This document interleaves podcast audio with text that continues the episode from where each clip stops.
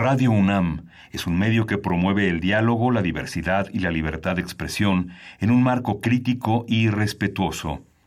Los comentarios expresados a lo largo de su programación reflejan la opinión de quien los emite, mas no de la radiodifusora. Radio UNAM presenta Primer Movimiento. El mundo desde la universidad.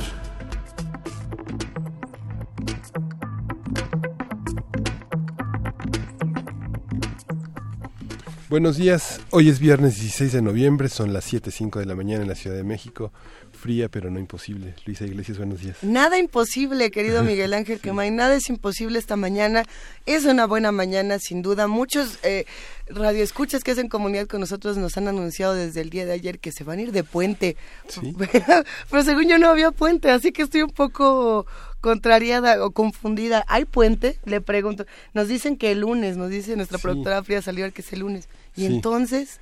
Que se vayan de puente, pero, Que no nos, pero que no nos abandonen, que se vayan de puente, pero que manden postales sonoras, que manden fotos, que participen en Twitter, que nos manden este a la orilla de la alberca congelada. De la, de la, alberca, a la orilla de la alberca congelada, a la mitad del camino de nuestra vida. Queridísimo Miguel Ángel Quemain, ¿con qué podemos empezar una mañana como esta? Bueno, con, eh, ya la Suprema Corte de Justicia de la Nación declaró ayer inconstitucional la Ley de Seguridad Interior porque considera que el Congreso incurrió en violaciones al proceso legislativo al no considerar las afectaciones que esta norma causaría a las comunidades indígenas, eh, no, no distinguir de manera adecuada la seguridad nacional con la seguridad interior, varios aspectos que tendremos que discutir en, en programas venideros porque bueno es un e, es un tema muy importante vinculado al tema de la este de las fuerzas armadas integradas a la Guardia Nacional sobre el cual vale la pena consultar el trabajo que hizo ayer Juan Angulo Juan Salgado. Juan Salgado, Juan, Salgado, vale la pena sí, estuvo buenísimo. Tuvimos un comentario de Rubiel Ávila que seguramente participará también en programas venideros para hablar sobre esta esta esta ley que presentó Arturo Durazo. Sin duda, una de las inconformidades sociales alrededor de esta, digamos, eh, decisión alrededor de la ley de seguridad interior y del plan de, paz y seguridad era justamente eso, saber, vamos a quitar la ley de seguridad interior, pero vamos a poner un plan como este, es como quitar una para poner la misma. Eh, al parecer no es así, vamos a ver de qué se trata cada una y vamos a estudiarlo. De ser así, entonces vamos a articular eh, pues la indignación, si tiene que ser indignación o el descontento, o vamos a ver desde dónde se puede incidir, que era justamente lo que decía Juan Salgado. Puede que tenga cosas positivas, puede que tenga muchas negativas, pero vamos a ver hacia dónde se mueve. Sí, justamente. Seamos pacientes, Miguel Ángel. ¿Qué, días? Sí. Días con muchísima información, días de mucho revuelo. Ayer fue muy polémica la integración de un consejo eh, de asesor que presentó López Obrador y que señaló en un video sociales en la opinión generalizada de por qué, por qué conservaba como grupo asesor a los que había nombrado como la mafia del poder. Creo que es muy interesante que distingamos entre los discursos de campaña y la manera de hacer un país donde se integran todas las voces, donde se integran todas las personas y que es importante. Ellos mismos, eh, al término de la campaña, al término de las elecciones, señalaron su intención y su voluntad de integrarse al gobierno de un país que ellos aceptaban como legítimo. Entonces, bueno, es muy interesante ver que un consejo asesor no es quien dicta la política interior, sino quien contribuye con sus puntos de vista a, elaborar un discurso mucho más amplio, con ricos y pobres, ¿no? Primero los pobres, dice Andrés Manuel López Obrador, pero este no se puede no se puede gobernar sin, sin, sin, todos, ¿no? Y si todos se suben a este a este coche, pues está está mucho mejor, ¿no? Mira, si se vale estar de acuerdo, se vale estar en desacuerdo, se vale compartir todas estas posturas, lo que no se vale es incitar a la violencia de ninguna de las dos partes. Y, y, yo creo que partiendo de esa idea podemos hacer una comunidad muy rica en este programa, podemos compartir toda clase de opiniones y de comentarios y por lo mismo queremos contarles que hoy tenemos un programa con mucha información y muy rico para este viernes, sin duda. Vamos a empezar con relatividad. La relatividad es el tema eh, que el doctor Manuel Peinbert, astrónomo investigador, titular de tiempo completo e investigador emérito del Instituto de Astronomía, eh, presenta esta mañana. Él realizó estudios de maestría y doctorado en la Universidad de California en Berkeley y fue coordinador de un libro que se llama Cien años de la relatividad general, que junto con Luis Felipe Rodríguez eh, Jorge editó en el Colegio Nacional. También te contaremos esta mañana con nuestro radioteatro sorpresa. Está bueno, está muy divertido el día de hoy. Tiene unos personajes que no los van a dejar decepcionados. El, hay un lobo. Yo nada más puedo decir que hay un lobo que hace rato, bueno, ayer nos hizo reír muchísimo en el ensayo. Tendremos también una nota del día importante, Miguel Ángel. La nota del día es los 10 años que ha cumplido el Museo Universitario de Arte Contemporáneo. Graciela de la Torre, su directora general de Artes Visuales y del MAC, va a hacer un balance de esta de esta gran experiencia estética. Ya lo decían el día de ayer en, nuestra junta cuando hablábamos del MUAC, uno de los espacios más incluyentes de la universidad, eh, tanto por el espacio físico como el espacio, digamos, de discurso. En la nota internacional, nota del día, Italia, su presupuesto y sus pleitos con la Unión Europea. Luis Guacuja, responsable del programa de estudios sobre la Unión Europea del posgrado de la UNAM, estará con nosotros. Sí, y la poesía necesaria Nuevamente mano a mano, Mano a mano. Ahorita vemos qué se nos ocurre. Tenemos por aquí algunas sugerencias. Si ustedes que hacen comunidad con nosotros tienen alguna, estamos en arroba P Movimiento, diagonal primer movimiento UNAM, y tenemos un teléfono que es el 55 36 43 39. Y como esta semana eh, perdimos a nuestro gran superhéroe, bueno, es que perdimos a dos superhéroes. Perdimos por un lado a Fernando del Paso, que era nuestro Warrior, y por otro lado perdimos también a Stan Lee. O sea que vamos, vamos a ver cómo les dedicamos una mesa. Esta, el día de hoy se la vamos a dedicar a Stan Lee, sin duda, y vamos a estar platicando con Mauricio Matamoros, periodista, autor de un par de libros dedicados a Lovecraft y Alan Moore. O sea que va a estar buenísima, sin duda, esta conversación. Y Miguel Ángel, que sirva este momento de buen pretexto para saludar a todos nuestros queridísimos amigos de Chihuahua que nos están escuchando. Les mandamos un gran abrazo hasta, tus, hasta sus frecuencias. A ver, están, si no me equivoco, están en tres frecuencias diferentes, Miguel Ángel. Sí, la Universidad de Chihuahua está, estamos en la frecuencia eh, del 105.3, 106.9 y 105.7. Vamos a estar con ellos de 6 a 7 hora de Chihuahua, de 7 a 8 hora de la Ciudad de México y bueno, le damos la bienvenida a todos los radioescuchas que nos sintonizan a partir de hoy a través de las frecuencias de Radio Universidad de Chihuahua. Qué gusto que nos acompañen. Gracias por hacer comunidad con nosotros. Tenemos música para empezar el programa del día de hoy y qué buena música. A ver, mañana hay un festival en nuestra ciudad. Vamos a ver qué bandas vienen. Ay, sí, no, venía preparada para ello. Mm, mm, mm, A ver, ¿dónde quedó? Ya lo tenemos por acá. El Corona Capital tiene, si no me equivoco, el día de mañana. Es que no, ya se me borró la hojita. Mañana la banda principal es los Chemical Brothers. Y el domingo es Nine Inch Nails. A ver si Toño Quijano, el experto, el, el radio experto se la sabe. Toño, mañana son los Chemical Brothers. Sí, sí es mañana. Ya, ya nos dijo que sí es mañana. Se presentan y traen nuevo disco. Y no solamente traen nuevo disco, traen un nuevo video que estábamos viendo justamente fuera de, del aire. Está buenísimo. La canción se llama Free Yourself y con eso empezamos primer movimiento.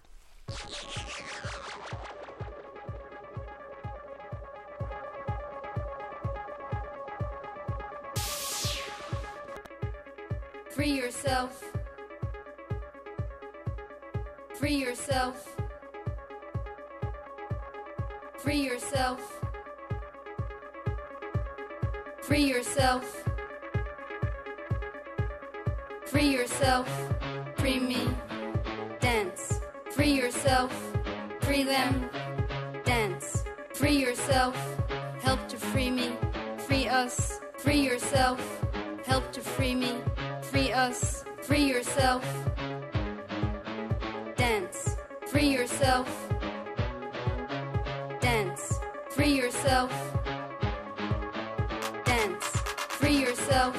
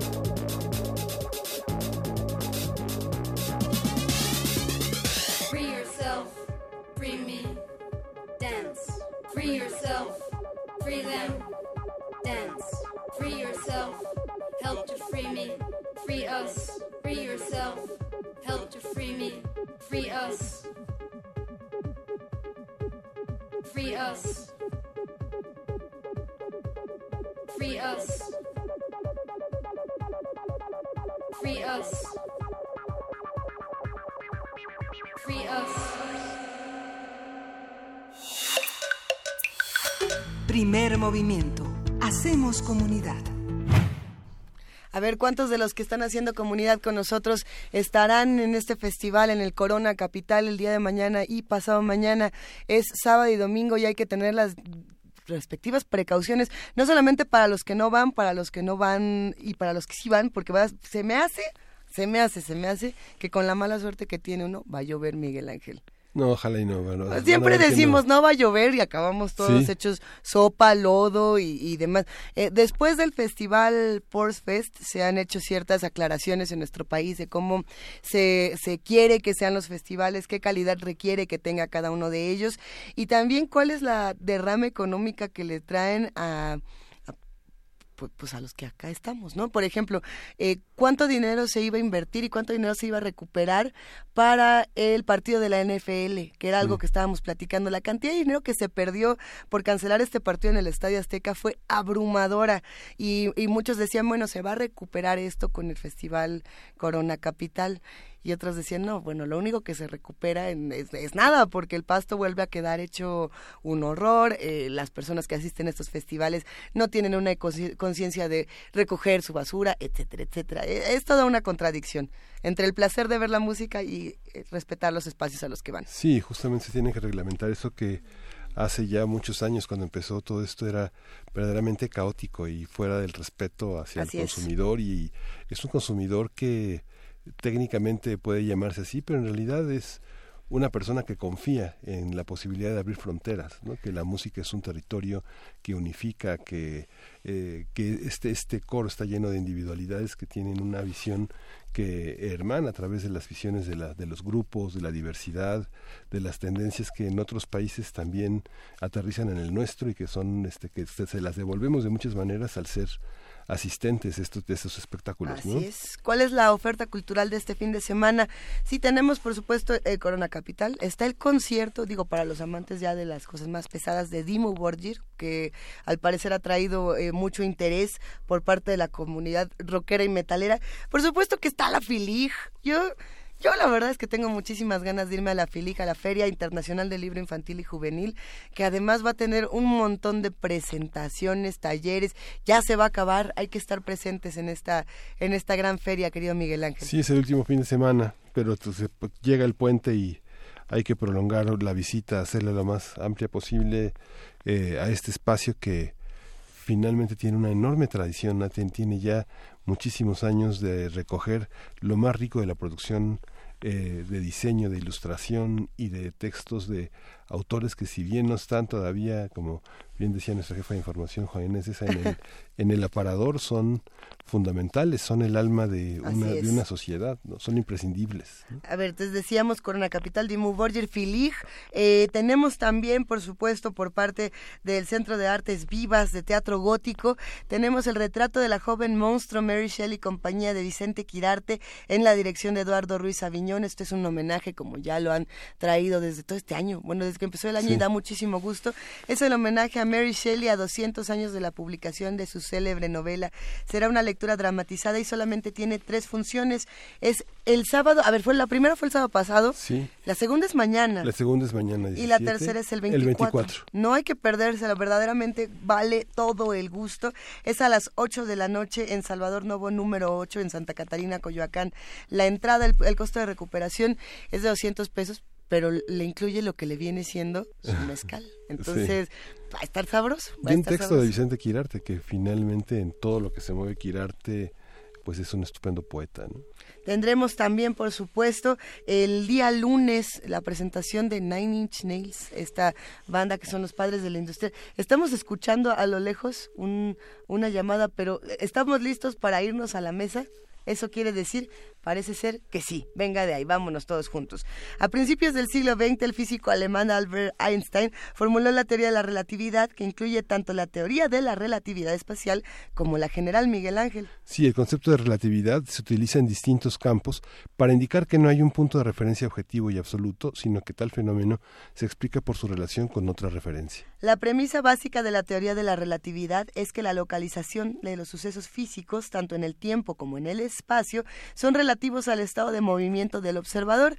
Así, longitudes e intervalos temporales no son absolutos y diferentes observadores en movimiento podrían diferir respecto a ellos. Sí, y justamente vamos a conversar acerca del concepto de la relatividad y su evolución con el doctor Manuel Peinbert, astrónomo, investigador titular e investigador emérito del Instituto de Astronomía, y justamente también a propósito de este estupendo libro a 100 años de la relatividad general, que reúne varias colaboraciones que Manuel Peinbert y Luis Felipe Rodríguez reunieron en un libro este muy interesante, bonito, muy bien editado del Colegio Nacional. Bienvenido, doctor, ¿cómo está? Muy bien, muchas gracias. Buenos días. Nos, nos llama mucho la atención abordar este tema, doctor, no desde el punto de vista de la física, como se hace en muchos espacios, sino desde el punto de vista justamente de la astronomía. ¿Cuál es la relación de la teoría de la relatividad con la astronomía? Mire, que es excelente pregunta. Déjeme leer un pedacito aquí del capítulo que me tocó eh, escribir de este libro. Sí, Dice, los niños a veces hacen preguntas que los adultos no se atreven a hacer por ejemplo, a veces se preguntan por qué a Newton se le cayeron las manzanas encima debido a la fuerza de gravedad y a nosotros no se nos han caído encima las estrellas. Einstein hizo una variante de esta pregunta, ¿por qué las galaxias no se nos han caído encima? Einstein creía que el universo debería ser estático, es decir, sin contraerse ni expandirse, porque pensaba que su edad debería ser muy grande propuso que a grandes distancias de nuestra galaxia existía una fuerza de repulsión que equilibraba la fuerza de gravedad, que es una fuerza atractiva. A esta fuerza le asoció la constante cosmológica lambda, en griego, y, esta constante la puso en sus ecuaciones de campo en 1917. Lambda permitía la existencia de un universo con una edad muy grande que podría ser infinita y también evitaba el colapso del mismo. Y a finales de los años 20 del siglo pasado, cuando se encontró que el universo estaba en expansión, se dice que Einstein afirmó que la introducción de la constante cosmológica lambda en las ecuaciones del campo había sido el mayor error de su vida. Pero a partir de 1998, lambda se convirtió por razones distintas a las que Einstein propuso en 17 en otro de sus grandes aciertos. Al modelo cosmológico más aceptable en la actualidad se le llama eh, modelo materia oscura fría lambda, lambda cold dark matter pues, en inglés, lambda del griego y cold dark matter del inglés. O sea que el gran error de Einstein, que se murió creyendo que era un gran error, es la mejor idea que tenemos para explicar la energía oscura del universo y explicar la masa del universo. Resulta que el universo únicamente el 5% de la energía o de la masa o de la materia que existe en el universo son los elementos de la tabla periódica y el otro 95% son dos cosas que desconocemos, la materia oscura y la energía oscura. La materia oscura probablemente sean partículas elementales y el 27% de lo que tiene el universo es materia oscura y el 67% de lo que tiene el universo es energía oscura. O sea, tenemos mucha chamba los astrónomos, todo lo que sabemos del universo, casi todo, se basa en el 5%, o sea, los, los elementos de la tabla periódica. Y aquí tenemos a Einstein cabalgando y en, al frente de todo lo que se está haciendo en astronomía. La revolución eh, copernicana y la revolución newtoniana estableció, la, Newton estableció que la teoría de la, de la, de la gravitación universal eh, es, era ahora explicada mejor por el planteamiento de la relatividad que había hecho Einstein. ¿Cómo podemos entender estas, estos dos extremos? El corrimiento del perihelio de Mercurio explicaba mejor eh, este, este, este fenómeno que la teoría de la gravitación de Newton. ¿En qué consiste esto, doctor? Bueno, la, la predicción de Newton eh, únicamente explica la, mitad de, este, de, de esta desviación de la luz de Mercurio y se requiere de la teoría general de la relatividad para explicar toda la, la desviación. Esta, esta desviación eh, se, se ha medido y se conoce muy bien y ha llevado a a, grandes discusiones y a grandes premios. Una vez que se encontró esta eh, que el resultado de Einstein era mucho mejor, eh, decidió Eddington darle a Einstein el premio de la medalla de oro de la de la Sociedad Astronómica Inglesa en 1919 y resulta que él muy contento, acababan de medir eh, en, en Brasil una expedición inglesa, acababan de medir con mucha precisión la desviación de la luz que producía el sol durante el, el durante el eclipse total del sol la midieron con mucha precisión y, y, quedaba perfectamente bien explicada por Einstein y no por Newton. Entonces dijeron, bueno, pues vamos a darle la medalla de oro de la Sociedad Astronómica Inglesa. Y, y vino, llegó muy contento Eddington, propuso a Einstein, viene la votación y, y votan en contra la mayoría de los miembros del comité ejecutivo. Y esto se quedó en suspenso siete años de que no le dieron la medalla y ha habido una gran especulación y grandes especulaciones de que por qué no y hay como tres ideas. Una primera idea eh, es que había una gran animosidad en contra de los alemanes. En 1919 acababa de terminar la Primera Guerra Mundial y eh, el, esa es una es una posibilidad y el, esta animosidad era tan tan fuerte que no se invitó a los astrónomos alemanes a ninguna reunión astronómica en Inglaterra sino hasta 1928 porque este pues había un odio hacia los alemanes muy grande.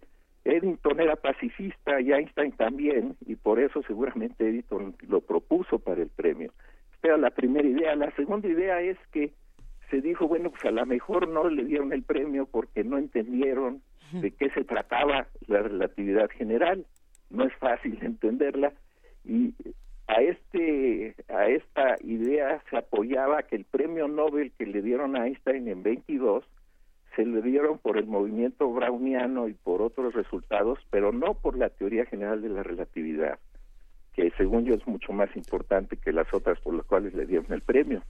Y la tercera, que las mediciones que hizo Eddington de la desviación de la luz de Mercurio, dos telescopios estaban a favor de la teoría general de la relatividad, pero uno estaba en contra. Entonces también había cierta incertidumbre y a favor de esta idea de la incertidumbre, muchos años después, de 1979, se volvió a medir las placas con instrumentos mucho más precisos las placas del eclipse de 19 y se encontró que, que Eddington tenía razón. Y luego, en 1926, pues arrepentidos de lo que habían hecho, le dicen a Einstein que pues le quieren dar la medalla de oro de la Royal Astronomical Society inglesa y Einstein acepta y acepta con una carta de gran humildad en lugar de mostrar el estar enojado o algo nada le da las gracias por haberse fijado en él y por haberle dado el premio en fin o sea no no es sencillo entender estas cosas de la relatividad general ni siquiera por astrónomos. Claro, los físicos tal vez tengan una preparación más fuerte que los astrónomos o tenían en esa época y por eso este sucedió lo que sucedió.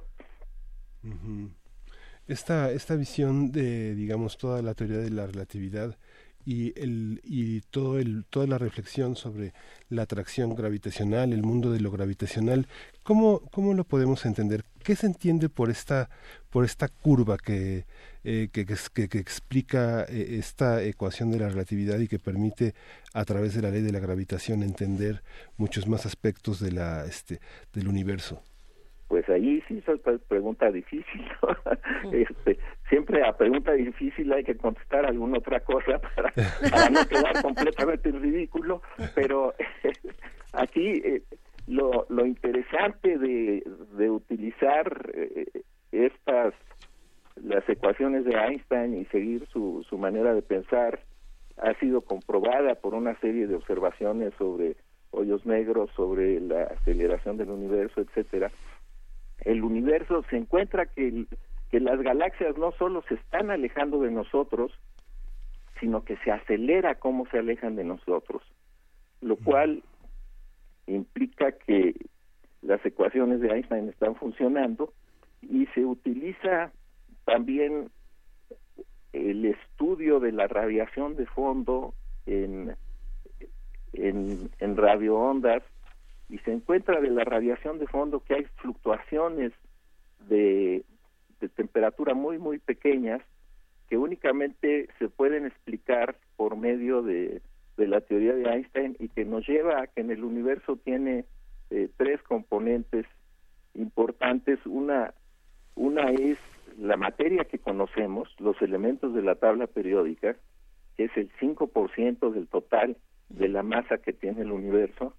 El otro 95% no sabemos qué es, pero sí sabemos que el 27% probablemente sean partículas eh, desconocidas que todavía no se encuentran y que se están buscando por los físicos, y el 67% es una energía de repulsión que tampoco tampoco se sabe exactamente de, de dónde viene se está estudiando intensamente estas estas cosas y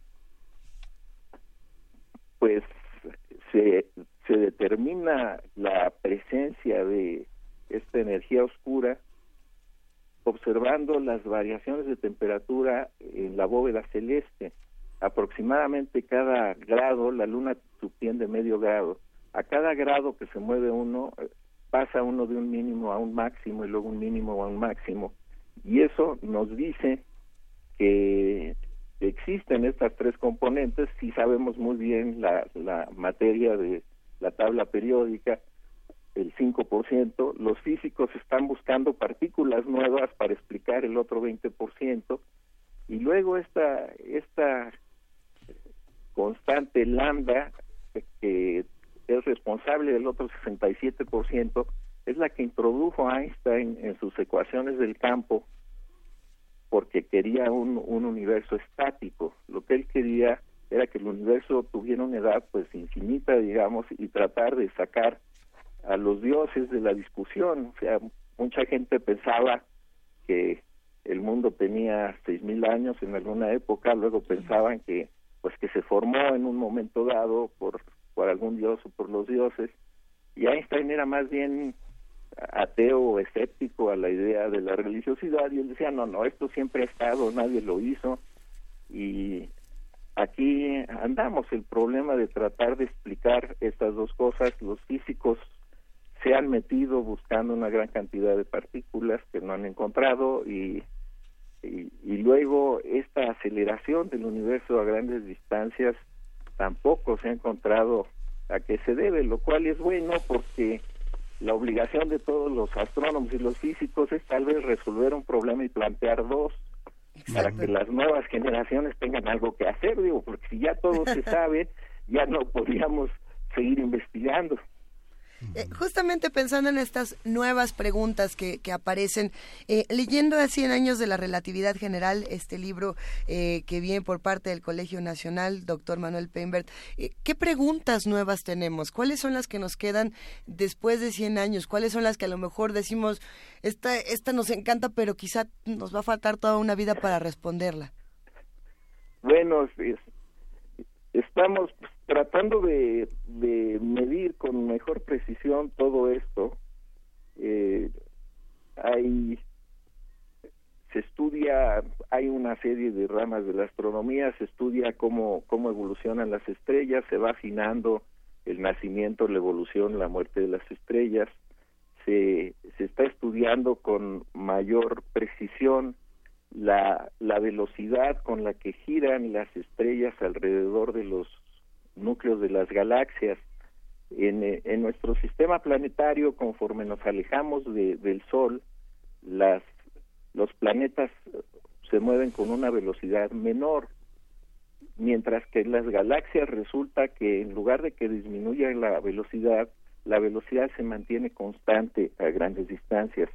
Entonces se quiere medir con mucha precisión esa constancia para poder determinar esta que se llama de, materia oscura, que probablemente sean una serie de partículas. Los, los físicos están buscando en los laboratorios partículas que, que no se puedan detectar fácilmente en la Tierra, pero que sí estén a nivel de, de la galaxia. Y pues, en fin, queremos describir todo lo que se observa, describirlo con más precisión para ver si se descubren pistas para encontrar estos resultados. Ahora aquí ah, cabe mencionar algunas personas que se les debió de haber dado premio Nobel y no se les dio y una una de ellas es Vera Rubin es una astrónoma americana que murió hace dos años pero ella empezó a encontrar este asunto de que en lugar de que disminuyera la velocidad de rotación de las estrellas alejadas del núcleo de las galaxias, encontraba que la velocidad era constante. Publicó una serie de artículos sobre esto y el que sea constante es la demostración de que existe esta materia oscura. Desafortunadamente ella murió hace un par de años, según yo le deberían de haber dado el premio Nobel, este, pero pues este asunto de premiar a las mujeres siempre hay un sesgo en contra de las mujeres que pues habría que que habría que combatirlo en todas las áreas. Claro. Y lo de la, aceleración del universo, pues también ahí hay todavía mayor, hay, hay falta de, de entendimiento por los astrónomos y los físicos, por qué conforme nos alejamos, este, se alejan más rápido las galaxias y lleva a, a los muy teóricos cosmólogos a pensar en que no nada más hay un universo, sino que hay un número infinito de universos mm. y que tal vez este el estudio de esto nos lleve a encontrar que a lo mejor hay otros universos alejados de este, en fin, algunos algunos cosmólogos que no son muy populares, pero que han propuesto, dicen que tal si hay otro universo y que este otro universo está jalando o gravitacionalmente al nuestro, lo cual haría que en una dirección se acercaran más las galaxias a ese otro universo y en la dirección contraria se alejaran y poder explicar de esta manera esta aceleración que se observa. Y aquí en la aceleración del universo participaron como 100, 120 astrónomos y le dieron el premio Nobel únicamente a tres, los tres jefes de los tres grupos que trabajaban en esto. Y aquí también es un poco desafortunado, hay dos chilenos muy famosos, Mayo Amuy y Pepe Massa, que encontraron la velocidad de muchas de estas galaxias que ayudaron a la aceleración y pues a ellos no les tocó Nobel y a los otros tres sí les tocó Nobel. Sí los invitaron a, a Massa y a Muy, los invitaron a Estocolmo y creo que les pagaron la renta del smoking y ahí estuvieron, pero pero no les tocó nada de premio Nobel. Pues esto de los premios también es este son cosas que a veces son injustas o que deberían de ser más generales o en fin, hay gente que está en contra de los premios.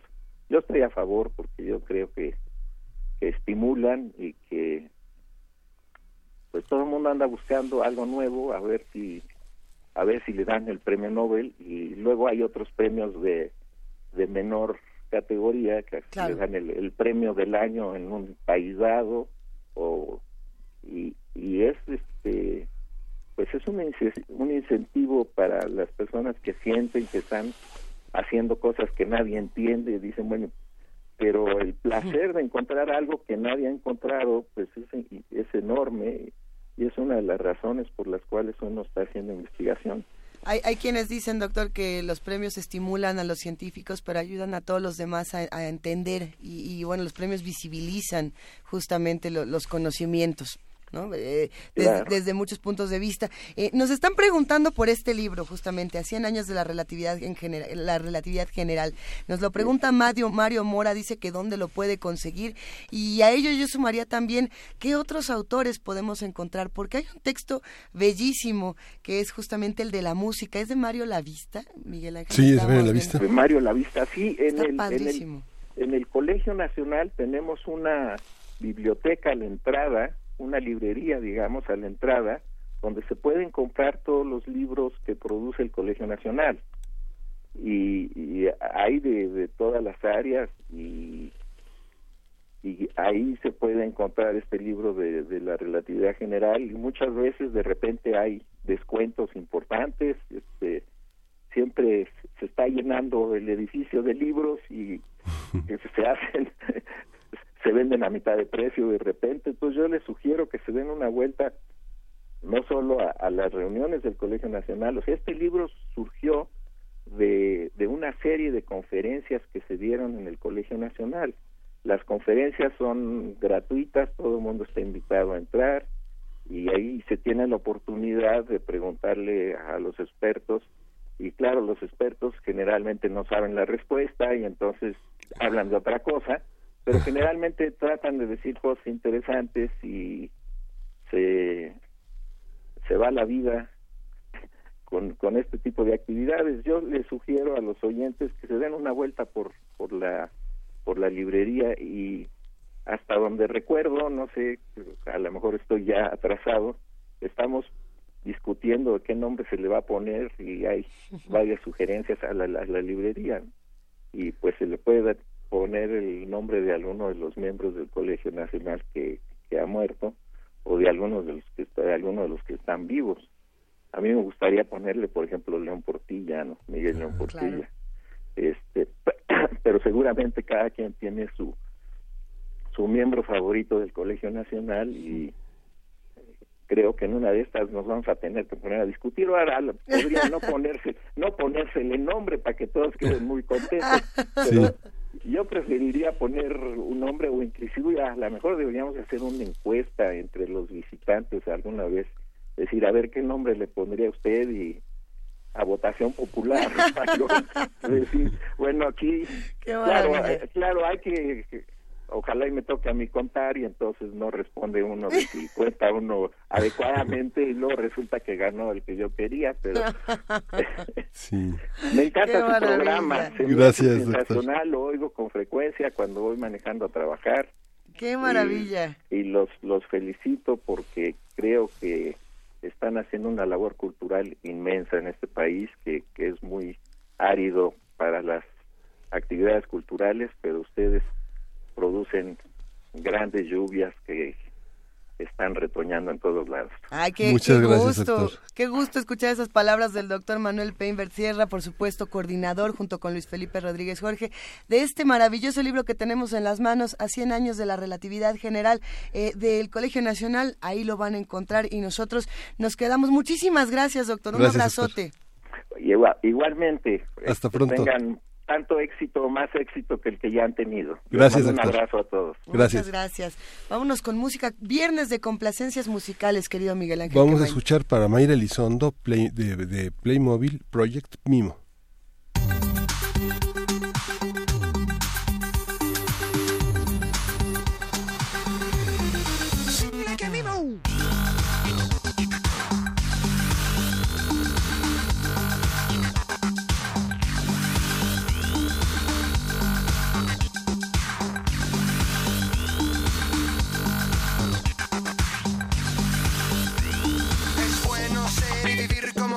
Todos mis amigos se visten bien fino. Scramble eggs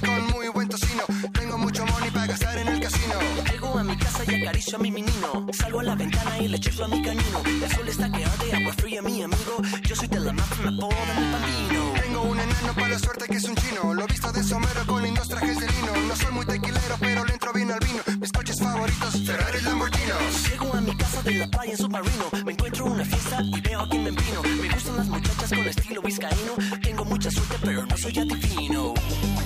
Walk like a. Live like a Sing like a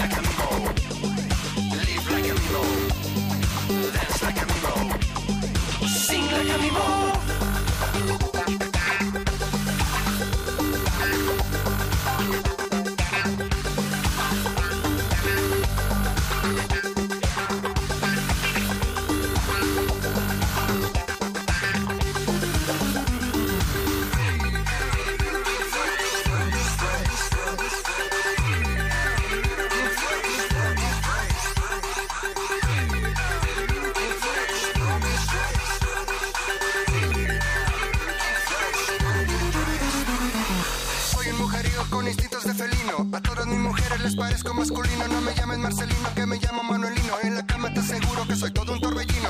Todas las mañanas me despierto un capuchino. Como mis espagueti con mucho peperoncino. Doy tiro de gracia porque tengo mucho tino. Todos en la mafia me apodan el padrino. Lanzo el balón, mi maestro es del marino. Favoritas son las pelis del Pacino. Juego videojuegos con mi amigo Ronaldinho. Fumamos de la buena con el resto jamaiquino. Ninja por las noches yo me vuelvo asesino y mato a la gente que le gusta lo mezquino. Los lanzo por la borda de yate de un chasquido. Todos en la mafia me apodan el albino. Walk like a mimo. Live like a mimo. Dance like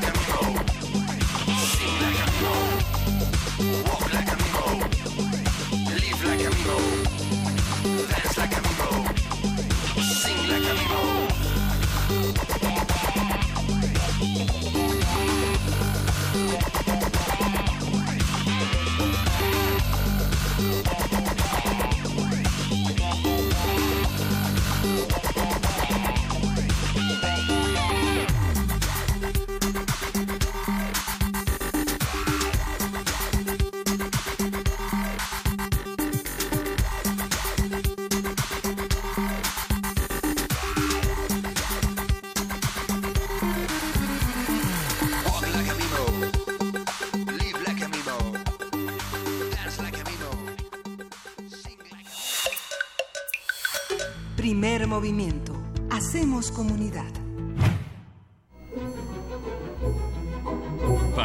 Los radioteatros de primer movimiento.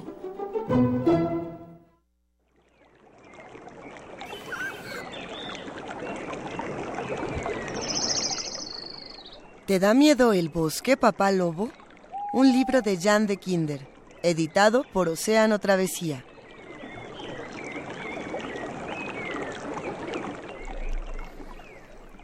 Papá, Dice Pequeño Lobo. Hoy iremos juntos al bosque. Espera, pequeño lobo, espera. Papá Lobo está temblando. ¿De verdad crees que es buena idea? No te preocupes, papá, yo estoy contigo. Qué bien, un hijo que nunca tiene miedo. Ni siquiera a las arañas. Papá Lobo se queda inmóvil. Siento algo. Se soba la pata y salen volando nubecitas de ortigas, cardos, zarzas. Pequeño Lobo se encoge de hombros. ¡Ay! ¡Ay! ¡Ay! Papá Lobo se soba la pata. Ven, sigamos nuestro camino. ¿Realmente crees que es buena idea? Por supuesto. Escucho algo.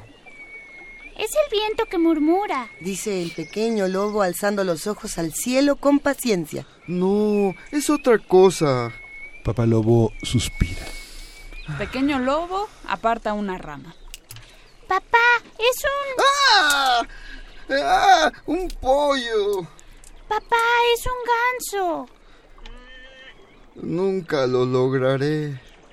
Tenemos todo el tiempo del mundo.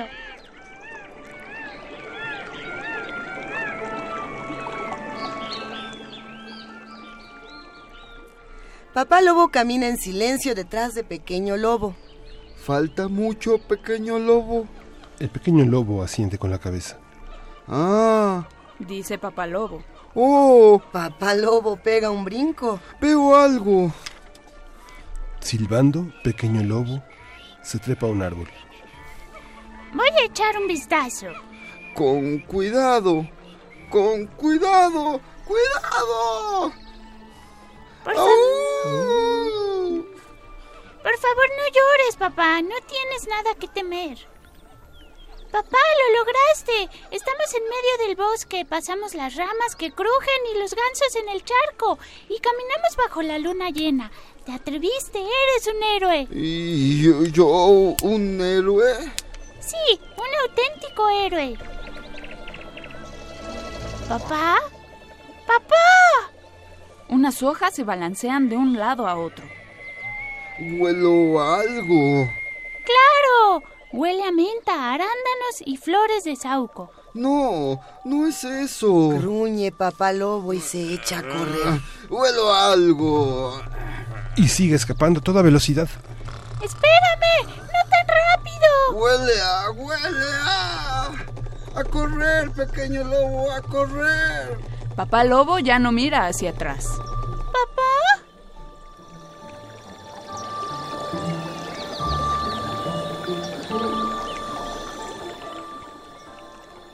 De pronto, en medio del bosque apareció una niña. Una niña vestida toda de rojo. Buenos días. Hola, qué gusto verte. ¿Dónde está tu papá? Se fue. ¿Otra vez? Pequeño lobo se encoge de hombros. No importa cuánto lo intente, nunca funciona. Mi papá le sigue teniendo miedo a tu mamá. no te preocupes, le pasa lo mismo a mi mamá. Pequeño lobo, pequeño lobo suelta una risita. Creo que es por algo de su pasado.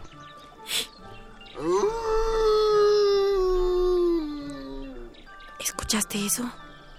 Es mi estómago que ruge. Tengo hambre. Ah, yo tengo la solución. En mi canastita tengo tarta de arándanos, limonada y panqué. Uy, justo a tiempo.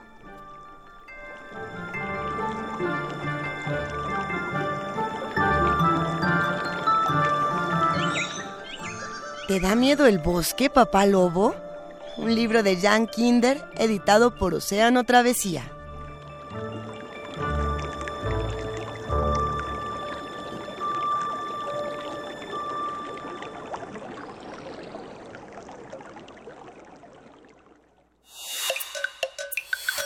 Primer movimiento. Hacemos comunidad. Y seguimos aquí en primer movimiento, el mundo desde la universidad, donde mientras sus tripas rugen, el puma ronronea. Eh, Ahora sí que, ¿de quién, ¿de quién eran las tripas que rugían? De papá lobo, Miguel Ángel. De papá lobo. Y en esa cabina rugen tripas de todo, en todas las tonalidades que justamente es el gran hallazgo que en el libro de la relatividad eh, explica Mario Lavista sobre una de las grandes eh, cuestiones que explica la música en los últimos 300 años. Está buenísimo, Sí, ¿no? buenísimo. Para los que se quedaron con, con el interés de este libro, vamos a estar compartiendo la portada y algunos fragmentos en nuestras redes sociales. Y de igual manera, para los que quieran acercarse a este radioteatro, a este cuento, lo pueden volver a escuchar en www.radio.unam.mx o acercarse a la colección de Océano Travesía, que bueno, sin duda hace que chamacos y no chamacos soltemos buenas carcajadas por la mañana, Miguel Ángel. Sí, y, justamente ayer eh, Toño Quijano, Antonio Quijano, nuestro este jefe de noticias, eh, nos, nos compartía el pronunciamiento del Consejo Universitario de la UNAM para eh, hacer un exhorto al presidente electo de los Estados Unidos mexicanos y a los diputados y las diputadas de la sexagésima cuarta legislatura del Congreso de la Unión a considerar un significativo incremento real del presupuesto 2019 asignado a las universidades públicas para sus labores sustantivas de educación, investigación, innovación y difusión del conocimiento. El comunicado está ampliamente difundido en este, desde la Gaceta UNAM hasta la página de la universidad. Es importante hacer este llamado pensando en ese exhorto que había hecho el rector eh, Enrique Graue a tratar de soportar, de levantar eh, la, la, enorme crisis de gran parte de las universidades. ¿Te parece país. adecuado que lo leamos, Miguel Ángel, y que después nos vayamos a un poco de música? Sí, sí, claro que Venga, sí. empecemos. En el marco de las necesidades apremiantes en el país, las universidades públicas juegan un papel primordial y preponderante en la formación de una juventud preparada, capaz de atender y resolver los problemas presentes y futuros de la nación.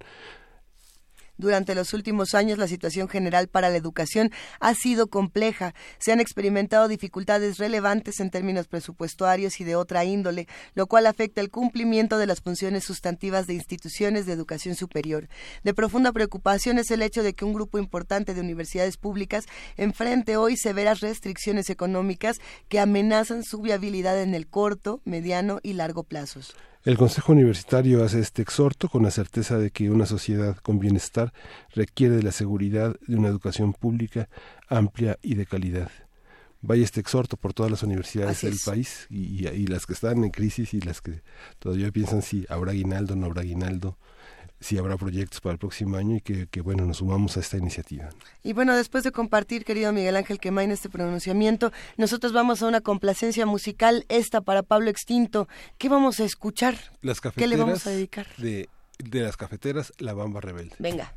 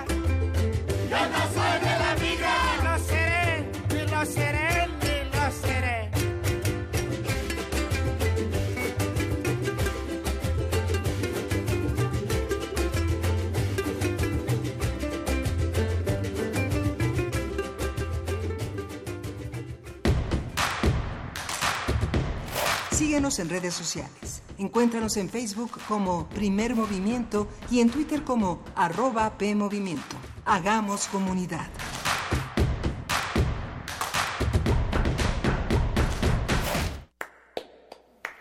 Sí, bueno, la belleza no necesariamente es justa. La ética y la estética son dos cosas distintas. La ética tiene que ver con la justicia, la estética con la belleza. Escribir con buena ortografía es una cuestión de estética, no de ética. No se puede decir si está mal dicho o está mal escrito. No, eso corresponde a la estética, no a la moral. Quería ser como Joe DiMaggio, el beisbolista. pero sus reflejos no daban para tanto. Reposaba el cuerpo en la cocina, dejó escapar el alma por la nariz y se enamoró de las especias. De su travesía para llegar hasta la mesa y al probar el mole, entendió el significado del mestizaje, la importancia de la historia en todo lugar. Así vivió Fernando del Paso, escritor, académico, locutor, cocinero por placer y pintor por impulso, con lupa en mano tras lo barroco, el erotismo y las pulsiones humanas, mostrando al nuevo mundo lo insólito del pasado y coloreando las pupilas de los curiosos con sus atuendos.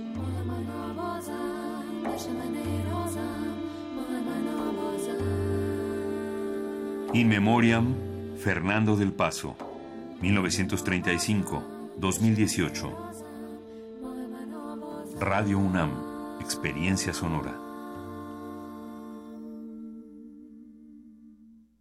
La fortaleza de los mexicanos está en la unión, porque somos uno cuando se trata de ayudar a los demás, de darle lo mejor a nuestras familias y de trabajar para que a México le vaya bien. Gracias por tu confianza. Hoy queremos decirte que tu bienestar es lo más importante para nosotros. Por eso nos vamos a esforzar cada vez más. Ese es nuestro mayor compromiso y lo haremos con responsabilidad y un profundo amor por México. PRI. El Centro de la Imagen exhibe la muestra Africaamericanos, integrada por 400 imágenes históricas de destacados archivos, así como producciones contemporáneas de más de 70 reconocidos artistas. La exhibición resalta la riqueza cultural de las comunidades afrodescendientes de 16 países de América Latina, como México, Cuba, Haití, entre otros. Africaamericanos está abierta en el Centro de la Imagen, Plaza de la Ciudadela número 2, Centro Histórico. La entrada es libre. En el año 420 a.C., un hombre pasaba horas tratando de resolver los enigmas orgánicos del ser humano. Hoy, gracias a él, lo último sobre investigación y salud llegará a tus oídos. Hipócrates 2.0. Investigación y vanguardia en salud. Escucha esta serie coproducida por el Programa Universitario de Investigación en Salud y Radio UNAM todos los martes a las 18 horas por el 96.1 de FM. Radio UNAM, Experiencia Sonora.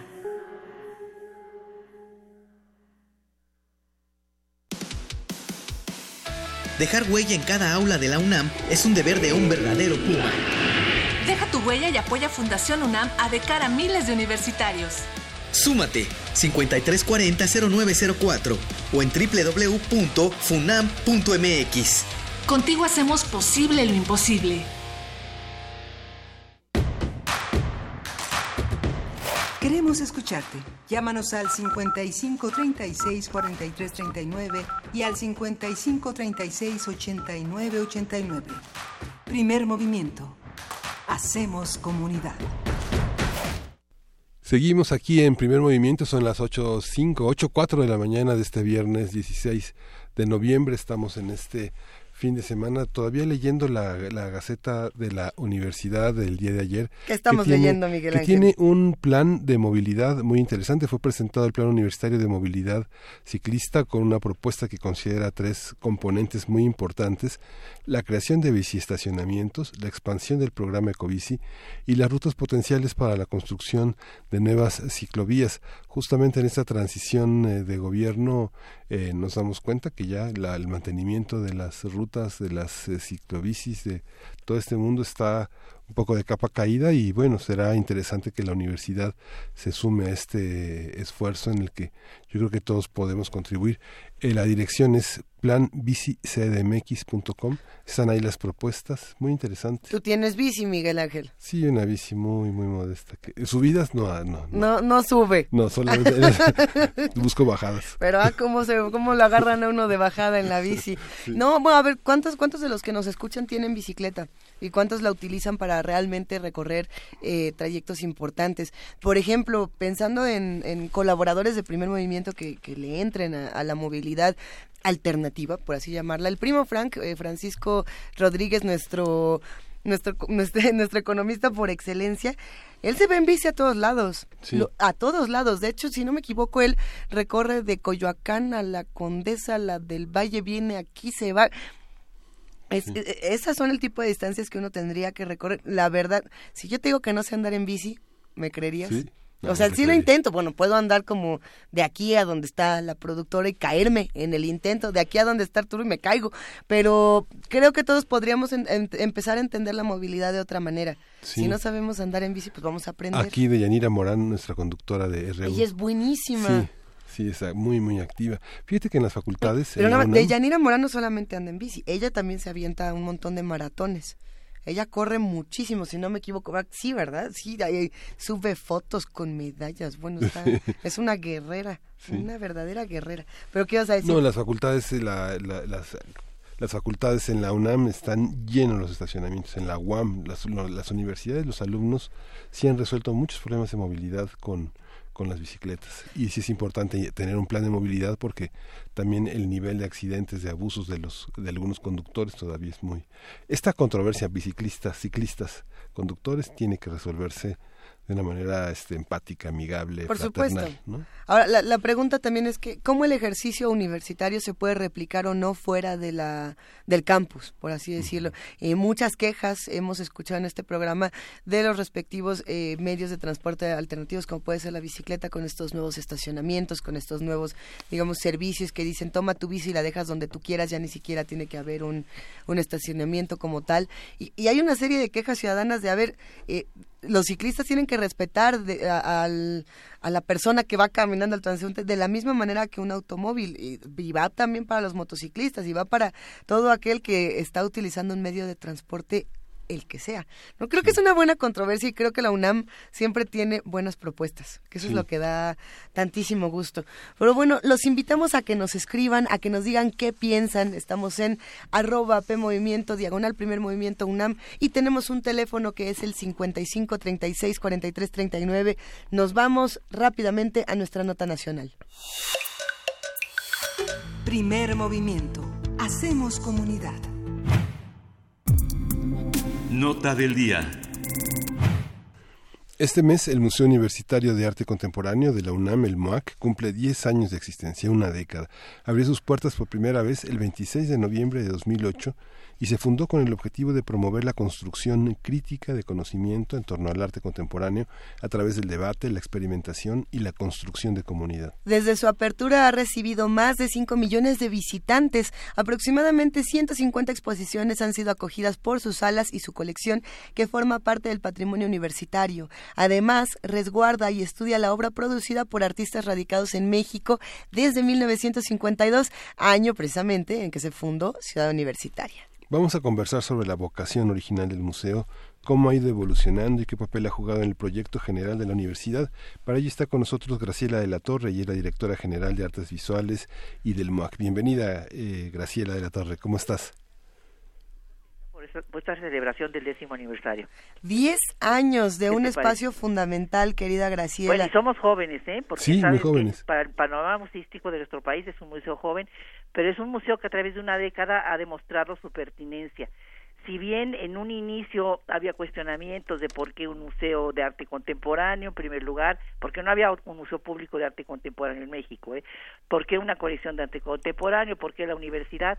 Creo que después de una década ocupamos un lugar en el panorama nacional y también internacional. Sin duda, e- el nacimiento, si podemos regresar, querida Graciela, un poco al nacimiento de este museo, fue por supuesto controvertido y, y sorpresivo para muchos. Sin embargo, el crecimiento del museo le ha demostrado a toda la comunidad universitaria que es uno de los espacios más incluyentes, si no es que el más, dentro de la universidad cuando hablamos de exposiciones y de discursos. Sí, fíjate, Luisa, que desde la creación del Centro Cultural ya se pensaba completar el plan maestro con una Sí. galería de arte.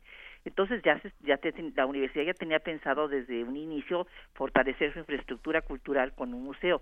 Sin embargo, no es tarea fácil crear un museo, no nada más es abrirlo, hay que pensar en qué va a ser ese museo y sobre todo para quién va a ser el museo. y bueno, la universidad asumió el reto postergado en el país, podríamos decir, por, por décadas, y decidió construir este museo y encargar la obra Teodoro González de León y sobre todo reunir durante tres años un grupo interdisciplinario de especialistas, de museólogos, de críticos, de historiadores, de psicólogos, para hacer un plan maestro que, que pudiera orientar la pertinencia, la vocación y la misión de este museo. Y por, con estas ideas, pues el arquitecto González de León hizo una obra que ha funcionado muy bien. Este esta esta capacidad también visionaria de, de este del museo digamos desde el primer desde la primera exposición hasta ahora que tiene el salón independiente que la exposición que se inauguró el 20 de octubre terminará el 24 de marzo del próximo año. Hay hay una parte visionaria como bien decías Graciela la parte de galería implica este esta controversia entre lo permanente del museo y lo aleatorio lo predictivo de la de, la- de la galería cómo ha sido esta experiencia Fíjate que el museo eh, tiene la suerte de ser un museo universitario, no solo un museo arte, de, arte, de arte contemporáneo. Y esto nos da la posibilidad no solamente de ser una marquesina de exposiciones como sucede en otros recintos, sino también de tener múltiples variedades. Por ejemplo, tenemos exposiciones de carácter historiográfico, la que tú acabas de mencionar de salones independientes, que aportan nuevas luces a la historiografía del arte mexicano. Tenemos exposiciones referenciales, como puede ser Zaha Hadid, por mencionar las que están en este momento. Y también tenemos exposiciones que cuestionan la realidad, como todas aquellas dedicadas al 68, que están en este momento en el MOAC y, y que hemos tenido en, en otras ocasiones.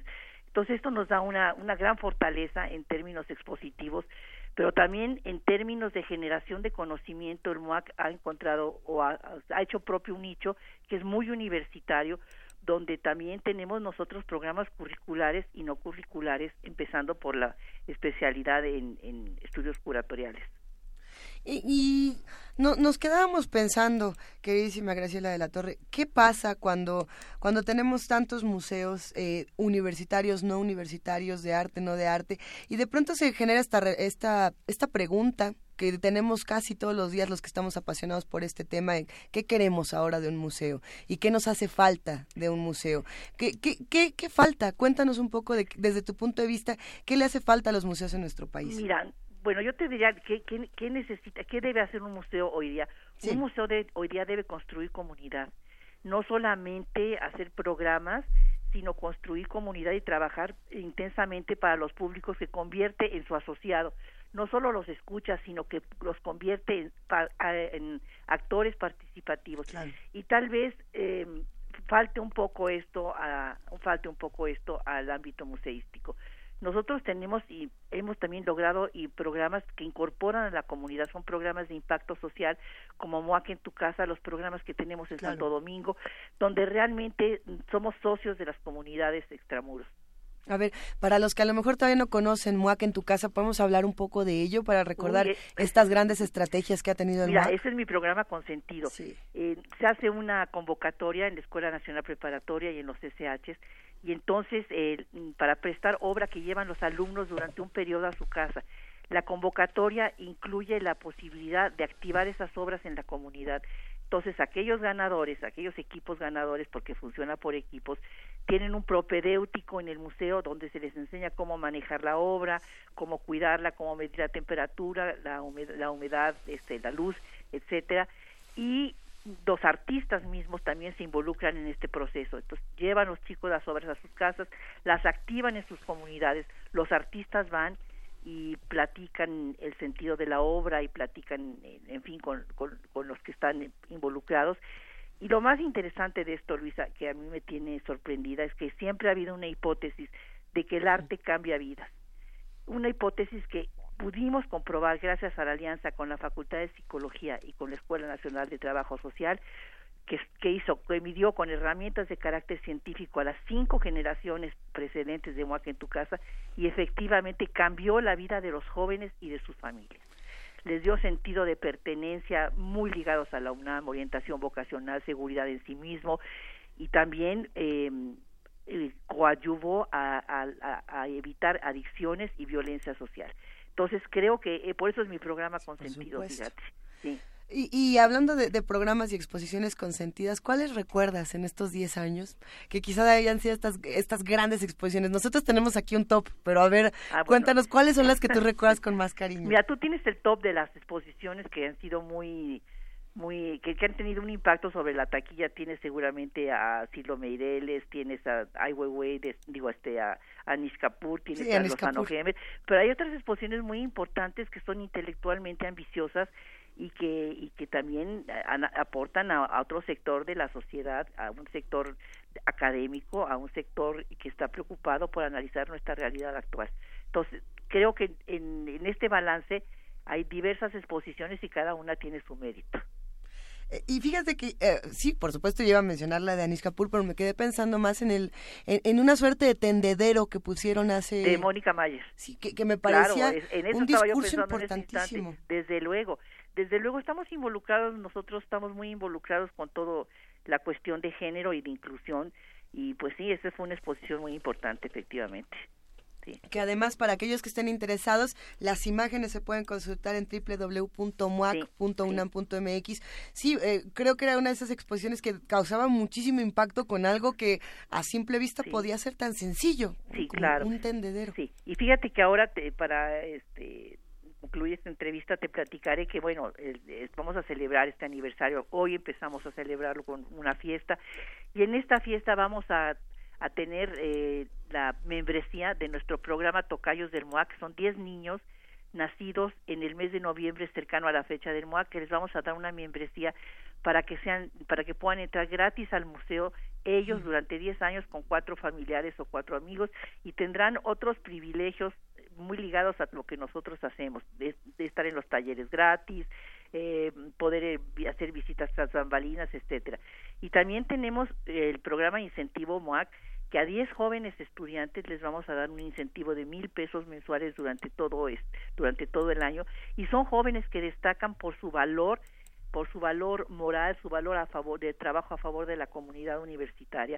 Entonces estamos muy contentos con estos dos programas con los que vamos a celebrar en parte el, el aniversario del MUAC y además vamos a estar rifando hoy 10 obras de diseñadores entre el público asistente a, a- a- durante todo el día. Es- A ver. y habrá otras sorpresas. ¿Cómo va a ser eso? Cuéntanos. Ah, bueno, pues 10 diseñadores muy connotados de, de- del ámbito del diseño del diseño industrial en México donaron 10 obras y al, va- va- las personas que lleguen se les va a dar un boleto, va a haber una, una especie de, de tómbola a las 4 de la tarde y quien resulte ganador pues in- inicia su colección de diseño con esta obra. Excelente. Excelente. Y además va a ser gratis y vamos a tener el Ah, museo buenísimo. gratis. Yo espero que permanentemente, pero cuando menos un año, de 6 a 8 de la noche todos los jueves y los sábados, como parte de esta celebración. Qué maravilla. Quisimos hacer una celebración muy universitaria con un programa fuerte de exposiciones que inicia con sal- salones independientes y corre todo lo largo del año próximo y con, con eventos que, que, que nos liguen mucho a la comunidad universitaria. Sí. Oye, Graciela, esta, esta parte de publicaciones, estoy viendo la página de publicaciones, la parte de catálogos dice, tiene el precio en tienda y tiene y dice descarga gratis. eh, Bueno, están en línea, sí. Ah, están en línea. Sí, también, claro. Pero se pueden descargar, ¿no? Claro, sí, Sí. sí, sí, claro, sí, Ah, sí, sí, sí, así es. Bueno, pues los invitamos entonces a ¿Qué? que nos visiten en el MUAC el día de hoy con muchísimo gusto. Sí, Y por todos, supuesto. Todos los demás. Querida Graciela de la Torre, directora general de Artes Visuales y el MUAC, para nosotros es un verdadero orgullo y un honor poder eh, acompañarlos en una fiesta como esta, porque sí, es un museo que nos ha acompañado también en nuestro crecimiento artístico, en nuestro crecimiento profesional. Para, yo creo que para muchos de los universitarios este es un espacio que por primera vez les dio la oportunidad también de trabajar, ¿no? Entrar como servicio social, entrar como claro. muchas cosas y acercarse al arte de otra manera. Sí, claro, el MUAC es su casa, por supuesto. Eh, cuando dicen entrada libre menores de 12 años, eh, ¿hasta qué edad? eh, eh, no, digamos, no, no, entrada libre hoy todo el día. Ajá. Y, y, y jueves y sábados de 6 a 8 de la noche. ¿Pero quién pueden visitar a los niños? ¿Niños hasta de qué, de, de qué, de qué promedio? ¿A partir de qué edad? De un mes. ¿De verdad? Sí, claro. No, bueno. ¿Por qué no? Graciela, antes de despedirnos, nos están preguntando aquí en redes sociales cuáles son las exposiciones que quedan para, lo- para la próxima. Ahora sí que cuáles Te vienen? queremos exprimir, Graciela. Bueno, tenemos en abril, tenemos no, Cabe- Cabello Carceler, tenemos a principio de año, que es un colectivo español. Después vamos a tener Ai Weiwei, después vamos a tener a Jan Hendrix y después vamos a cerrar con una exposición que estamos haciendo con el Magua de Barcelona, con Melanie Smith. Es un año muy fuerte de exposiciones. Pues venga, vamos a estar todos muy pendientes. Te agradecemos muchísimo, Hombre, Graciela. encantada y felicidades a ustedes también por su programa. Te mandamos un gran abrazo. ¿Cómo ven los que están haciendo comunidad con nosotros? ¿Cuántos han ido al MUAC? ¿Cuántos a lo mejor dicen yo todavía no voy? Es la gran oportunidad para hacerlo, gratis, con tantas exposiciones, con rifas, etcétera. Eh, vamos a compartir y ojalá que podamos hacerlo entre todos eh, imágenes de nuestras distintas visitas al MUAC. Por ejemplo, eh, en esta explanada, querido Miguel Ángel, donde la fiesta del libro y la rosa se lleva a cabo eh, año y, de- y el MUAC es este espacio importantísimo para los que los que asisten, los que de pronto dicen, bueno, no solo voy a esta fiesta, me voy a las exposiciones. Eh, la consentía de muchos, yo creo que sí fue Anish Kapoor. eh, que además tenía su propia app, la fila duraba días y días y días y tenías que hacer cita, llegabas, no alcanzabas boleto, yo creo que era una, una verdadera locura. ¿Tú recuerdas alguna exposición del MUAC que digas, esta fue la mía? Híjole, es que sí son... eh, yo creo que a mí de las que más me ha gustado es la del 68, justamente por esta Sí, parte claro. archivística. También me, me gustó mucho Voces, que también este es una este ac- acaba justamente de abrir. Eh, es inevitable como tener esta esta esta visión. Alcira Sust Escafo también ha tenido una enorme presencia eh, polémica interesante este para muchos tal vez no es lo más representativo del 68 pero es un espacio que no se había indagado es interesante Claro. a partir de una de un mundo subterráneo que tampoco se había valorado eh, la, este, me, me, me encanta el tema de las conferencias porque finalmente desde un espacio artístico pone en cuestión el espacio comercial de lo artístico Así es. no digamos esta valoración de qué es arte y cuánto vale se pone en relativo en este en este espacio ¿no? Que es este eh, tiene ese sentido de, este de encontrar verdaderamente el sentido trascendente y de y de tradición que tienen los artistas contemporáneos los que no pintan para el consumo para poner en las salas eh, este eh, de, de- de hoteles o de grandes mobiliarios sino que tienen otra visión de lo artístico es, es, un espacio que vale la pena consultar y, visitar altamente transgresor y que además siempre te, te cuestiona y te pone a discutir. En alguna otra ocasión comentábamos ya antes de despedirnos de, de esta nota, eh, se, armó una buena controversia cuando en alguna ocasión, y yo me imagino que fue hace unos cuatro años más o menos, el MUAC pone una, una gran eh, lona en, en su fachada que decía hace falta más poesía. Y, y muchos de- dijimos, bueno, ¿y por qué no en lugar de recordármelo con tu lona no me pones un poema? ¿No? Eh, eh, si hace falta poesía, ¿por qué no me la pone? Y otros decían, bueno, es que justamente esa es la invitación para decir, bueno, ¿qué poemas tenemos dentro de este museo? No solamente es un museo muy visual, es un museo que tiene un discurso eh, peleonero en el mejor sentido del pleito, ¿no? Que te pone todo el tiempo a discutir contigo mismo. Creo que había una exposición, a ver si alguien me la puede recordar, hace muchos añitos, donde tenías que ir saltando en luces y cada luz era un sonido. Si alguien recuerda cuál era esta, porque esa, esa yo la he intentado encontrar y por más que la buscamos, nomás no se nos aparece. Pero bueno, quédense con nosotros, estamos haciendo comunidad y vamos a escuchar una taxidermia de colmillos y garras.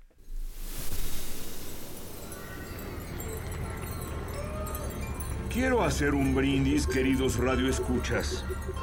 Nuestro programa llegó a fin de año y nosotros, sus queridos monstruos, estamos muy contentos. Gracias por dejarnos chuparles los sesos, devorar sus niños, alimentarnos de sus pesadillas, vivir bajo sus camas, mirarlos con odio en la oscuridad y sobre todo, muchas gracias por sus gritos de terror. Esta es la edición navideña de Taxidermia de Colmillos y Garras. Presentada por Radio UNAM. O lo que no nos hemos comido de ella. ¡Salud!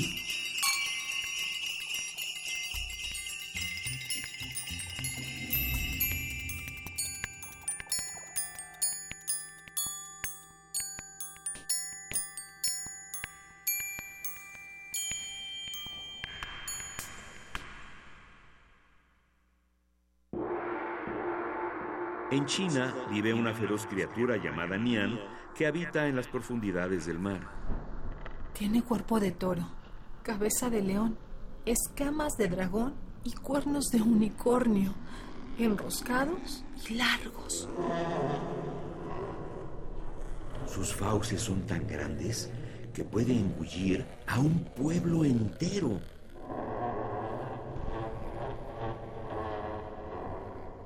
Hace muchos años, Nian acostumbraba a salir a la superficie en la víspera del Año Nuevo para devorar el grano y los animales de las aldeas.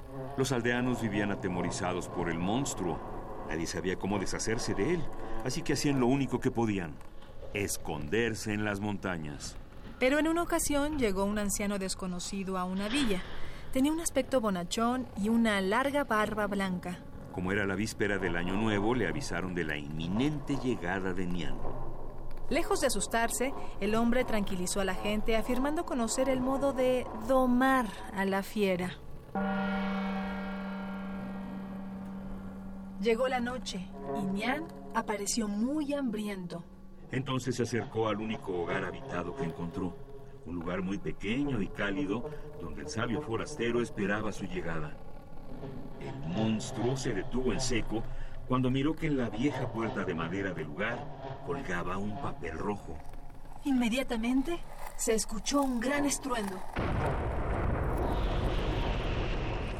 Luces amarillas, azules, chispas de gran luminiscencia surcaron el cielo negro. Fuegos artificiales.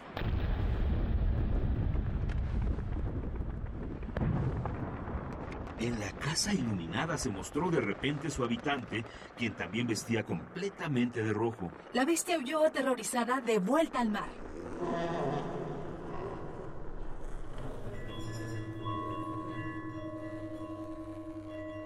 Desde entonces, a lo largo del país de la Gran Muralla, en el Año Nuevo, se encienden farolillos rojos. Las calles retumban al ritmo de los tambores. La noche se convierte en día entre fuegos artificiales. Y el terrible Nian solo puede asomar su cabeza fuera del agua mientras se aguanta el hambre. Nian, monstruo del Año Nuevo chino. Voces María Sandoval y Juan Stack. Guión Damaris Vera. Grabación Francisco Mejía. Ambientación sonora Arfaxado Ortiz.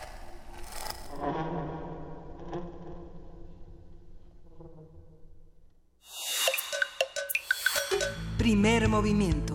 Hacemos comunidad. Nota Internacional. Hace tres semanas la Comisión Europea rechazó la propuesta del presupuesto de Italia por contemplar un déficit de 2.4% para el próximo año, el triple de lo pactado. Y bueno, la Unión Europea otorgó tres semanas a ese país para rectificar el documento. Sin embargo, el martes pasado se cumplió el plazo y en su carta de respuesta, el gobierno de Giuseppe Conte no, no modificó ni las previsiones económicas de crecimiento ni el incremento del déficit. Se espera que el próximo miércoles la Comisión Europea defina sanciones contra Italia, ya que ese día emitirá sus conclusiones sobre los proyectos de presupuesto presentados por los países miembros. Un tema grave, muy importante y que no ha aparecido tanto en, en los medios de comunicación. Sabemos que está la nota del Brexit, sabemos que está todo lo que ocurre en nuestro país, en Estados Unidos, etcétera, pero no perdamos el interés y la atención en lo que ocurre en Italia. Hagamos este análisis junto con Luis Guacuja, responsable del programa de estudios sobre la Unión Europea del posgrado de la UNAM. Querido Luis, ¿cómo estás? Buenos días. ¿Qué tal, Luisa Miguel Ángel? Saludos al auditorio. Un gustazo escucharte, Luis. A ver, ¿cómo leemos este conflicto entre Italia y y la Unión Europea? Bueno, eh, es un conflicto económico, sí, delicado, eh, además inédito en el sentido de la disposición de la, de la Comisión Europea de, sancionar a, a Italia, aunque mm, hace un par de años eh, hubo un tema similar con eh, España y Portugal, al final se decidió eh, solo amonestarlos, digamos, pero no sancionarlos eh, con una multa económica, que este es el caso. Eh, y el asunto se complica mm, quizá más que por lo económico, por lo político, porque la llegada del nuevo gobierno italiano, esta alianza de la Liga con eh, cinco estrellas, eh, pues ha confrontado a, la Unión Europea, a los países miembros en temas como el asunto de los refugiados, donde ha tenido una posición muy reticente, ha hecho el gobierno italiano muchos cuestionamientos que también lo tienen tambaleándose al interior de, de, de Italia, pero ahora este asunto de, de los presupuestos, pues eh, sí tiene enojado a más de uno, sobre todo considerando que en junio de este año finalmente Angela Merkel y Macron estuvieron de acuerdo en una serie de reformas que requiere la, la zona euro. esta, esta visión de Italia, tú ya la habías predicho en, en, en alguna colaboración anterior, Luis. Esto, esto, ¿cuál es el carácter político de esta, de, de- de esta, de esta postura? Eh, bueno, pues a- aquí hay dos, dos instancias que confluyen. Por un lado, eh, una serie de, de organismos que hay dentro del, del Banco Central Europeo, los 19 países de la zona euro ah, eh, que están ahí eh, representados, que forman parte de, la Unión Europea, eh, por un lado, y por otro el Consejo de Ministros de Economía y Finanzas, eh, que son los que en todo caso eh, eh, darían una suerte de dictamen que de, eso dependería el, la sanción de la Comisión Europea, pero ahora pues digamos las antipatías frente a Italia eh, pues hacen pensar en una dureza por parte de estas instancias de, de la Unión Europea que puedan derivar en un en una sanción por parte de la Comisión Europea. Ya se verá de aquí al, próximo miércoles donde eh, en principio terminará la evaluación de estos eh, presupuestos. Los países de la Unión Europea eh, de la zona euro presentan sus sus eh, presupuestos para el próximo año y son evaluados por eh, por la Unión Europea han tenido observaciones no solo el caso de Italia han tenido observaciones eh, España Portugal eh, Eslovenia eh, digamos no es no es el único el caso de, de, de Italia pero sí complica el escenario complica el llegar a algún acuerdo o suavizar cuando menos eh, la, la negociación que pudiese evitar una sanción una confrontación en un momento donde a la Unión Europea pues no le conviene mayor desgaste pero en el caso de Italia la cosa es particularmente compleja A ver, antes justo de pasar a, a toda la parte interna italiana, estaría sería interesante analizar en qué, cómo, cómo vemos todos los temas de la Unión Europea brevemente, de una manera un poco más superficial, entre Brexit, entre Irlanda, entre todas las cosas que están ocurriendo, ¿cómo recibe toda, todavía este problema? Pues eh, digamos se suma no no solo a todo este cisma que, que no termina de, de tranquilizarse en el tema del Brexit no los eh, estira y afloja siguen siguen ahí. También el gobierno de Theresa May se está tambaleando está en la tablita. Posiblemente eh, se presenta una moción de cens- censura y difícilmente sobrevi- sobrevivirá políticamente Theresa May a esto. Eh, en medio del acuerdo que parece que se alcanza eh, con la Unión Europea y que veremos de aquí al 25 de noviembre si no pasa otra cosa. Eh, y eh, los temas propios, eh, miremos a Alemania, el caso de Angela Merkel, que ha anunciado que no se presenta más a, a dirigir al, al partido, lo cual podría también derivar en que dejar el cargo de, de- de canciller, ¿no? Entonces, eh, digamos, alguien que ha estado al frente del timón de la Unión Europea, pues ahora en esta situación, pues no es la mejor ni para Alemania y mucho menos para Europa. Y con todas estas cosas ahí, más los extremismos, más la crisis de refugiados, más las confrontaciones con Estados Unidos, pues no es un escenario donde otro otro problema interno eh, pues eh, sea bienvenido, ¿no? Como en el caso ahora de, de Italia. Ujú. Luis, ¿podrías ex- explicarnos un poco cómo estas políticas eh, generales de la Unión Europea a veces contrastan con todas estas políticas que tienen que ver con las promesas de campaña, que fue parte de lo que se de, de lo que se hizo de, eh, para tener este presupuesto, pr- hacer una un gasto social que era parte de las promesas de campaña de este del movimiento cinco estrellas y este que junto a la liga fueron como parte de esta planeación al interior de Italia?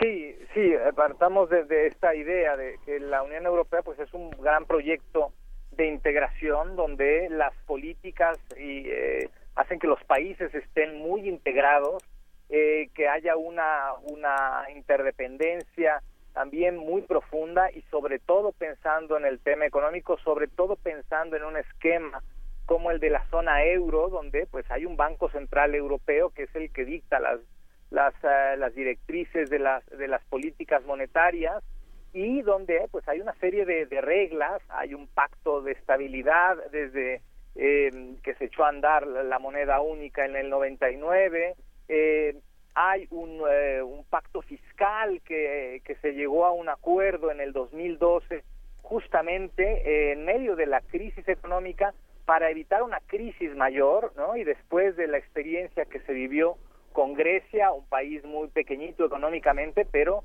que causó también un terremoto impresionante en, la Unión Europea, bueno, si tenemos esa referencia, eh, pensar que Italia es la tercera economía de la zona euro y entonces el tema se complica aún más. Eh, por supuesto que pueden llegar gobiernos y establecer ciertas reglas y cambiar otras, pero en el caso particular de la Unión Europea, eh, pues hay, hay reglas que no dependen solo de un gobierno, sino que son reglas supranacionales que están por encima de los estados y entonces pues hay que tener ciertas disciplinas y cumplir con ciertos parámetros eh, al que se han comprometido los estados de, no de ahora no sino desde hace desde hace décadas. Es lo que hace particularmente complejo el asunto con Italia es eh, lo que lleva a pensar en esta lógica de eh, irritabilidad que causa esta confrontación este desafío de Italia hacia la Unión Europea no solo en el tema económico insisto también en el tema de- del tratamiento a la, a la crisis de refugiados. Y este, pues digamos que se suma el tema de la confrontación con Italia en el tema presupuestario a, todos los demás problemas que tiene ante sí la Unión Europea dentro de la- del propio esquema eh, de- comunitario como hacia afuera en su posición en el mundo. Mientras más días pasan y, y esta situación no, no se modifica, Luis Guacuja, ¿qué, qué tanto daño eh, se vuelve irreversible para Italia y no solamente para Italia, para la Unión Europea y no solamente para la Unión Europea, sino para el resto de los países? Eh, bueno, pues es, digamos, es un mal antecedente porque esto a veces hace que otros otros países se sientan un poquillo envalentonados, ¿no? Eh, que alguien más diga, bueno, pues si Italia lo hizo, nosotros también lo haremos, así como ocurrió con el Brexit, no faltó quien dijera, bueno, pues si los británicos lo hicieron, nosotros también podremos. Eh, eh, también está el, el esquema ahora de- del ascenso de ciertos gobiernos con carácter eh, eurófobo o poco que se distancian de, de Bruselas, el caso de los países del grupo Visegrad, o Polonia, República Checa, Hungría, que parecen este, los que ponen ahí resistencia a muchos temas eh, en la Unión Europea y esto no ayuda, ¿no? Porque el, eh, el trago amargo de- del Brexit que no termina de ser, pues eh, eh, se convierte en una amenaza al proyecto de integración, porque eh, lo que significa es lo contrario totalmente, ¿no? La desintegración y posturas como estas que se distancian de las reglas, que ponen reticencias, que guardan eh, eh, pues estas reservas, pues eh, no ayudan al ánimo, no ayudan tampoco a- al proyecto ni a la confianza, eh, ya no digamos de los países, sino también de los ciudadanos y de los mercados en, en un proyecto comunitario que ha padecido en los últimos años eh, después de una crisis económica que, que ya cumplió una, una década y que se complica con pues con esta serie de eh, de gobiernos o de amenazas eh, como el caso de Suecia que no termina de ser un gobierno justamente por el ascenso de la extrema derecha eh, que complican los acuerdos tomados eh, con mucho tiempo atrás y que ponen a la Unión Europea en una situación de, de franca vulnerabilidad.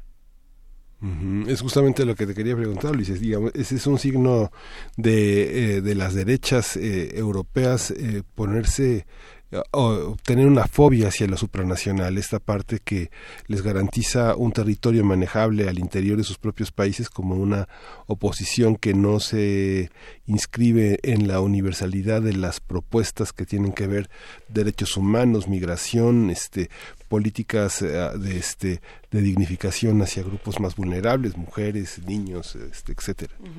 ¿Es cierto? Eh, bueno, sí, sí, pero también hay una responsabilidad de la propia Unión Europea, ¿no? O sea, porque esto está siendo una consecuencia de las cosas que se han hecho mal, de la distancia que ha guardado la Unión Europea, esto que parece el Principado de Bruselas frente a los ciudadanos, ¿no? Entonces eh, hay una un recelo hacia pues eh, esa burocracia de Bruselas que parece que no entiende al ciudadano de a pie. Este es el reclamo que viene de, de, de- de tierra, ¿no? Y entonces eh, la Unión Europea ha reaccionado tarde y a veces mal con, eh, pues no solo con administrar de manera deficiente una crisis económica, apostar a, a estas políticas de austeridad, ¿no? Que se llegó a calificar como un austericidio, donde quienes pagaron al final los tratos rotos fueron los ciudadanos, cuando esto se originó por una serie de especulaciones financieras donde los que tendrían que estar sentados en el banquillo pues son los bancos y los banqueros y algunos gobernantes y a quien se ha castigado es al, al ciudadano de a pie ¿no? entonces eh, con este antecedente eh, la Unión Europea reaccionando tarde reaccionando mal pues de repente le, le empiezan a explotar las minas en, en el camino porque eh, no ha sabido sortear ni administrar de manera eh, clara el tema el tema de la crisis.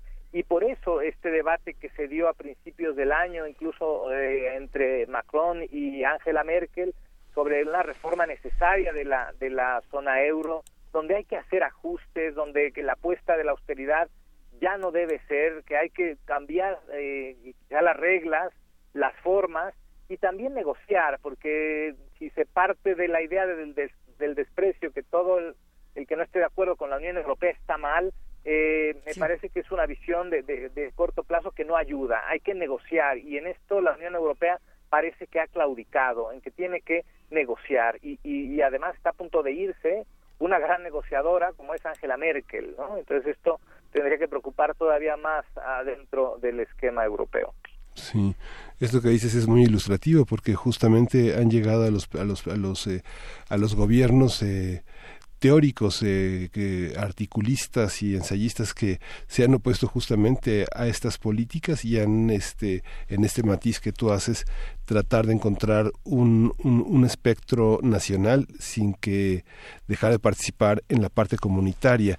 Esto eh, eh, en el concierto actual eh, de nuevos gobiernos, en el caso de Alemania y la relación con Italia, ¿cómo, cómo, lo, cómo lo perfilas? Digamos, ¿va, va a haber eh, con la salida de, de Merkel la conclusión de esta, es una, es una gran pérdida para la Unión?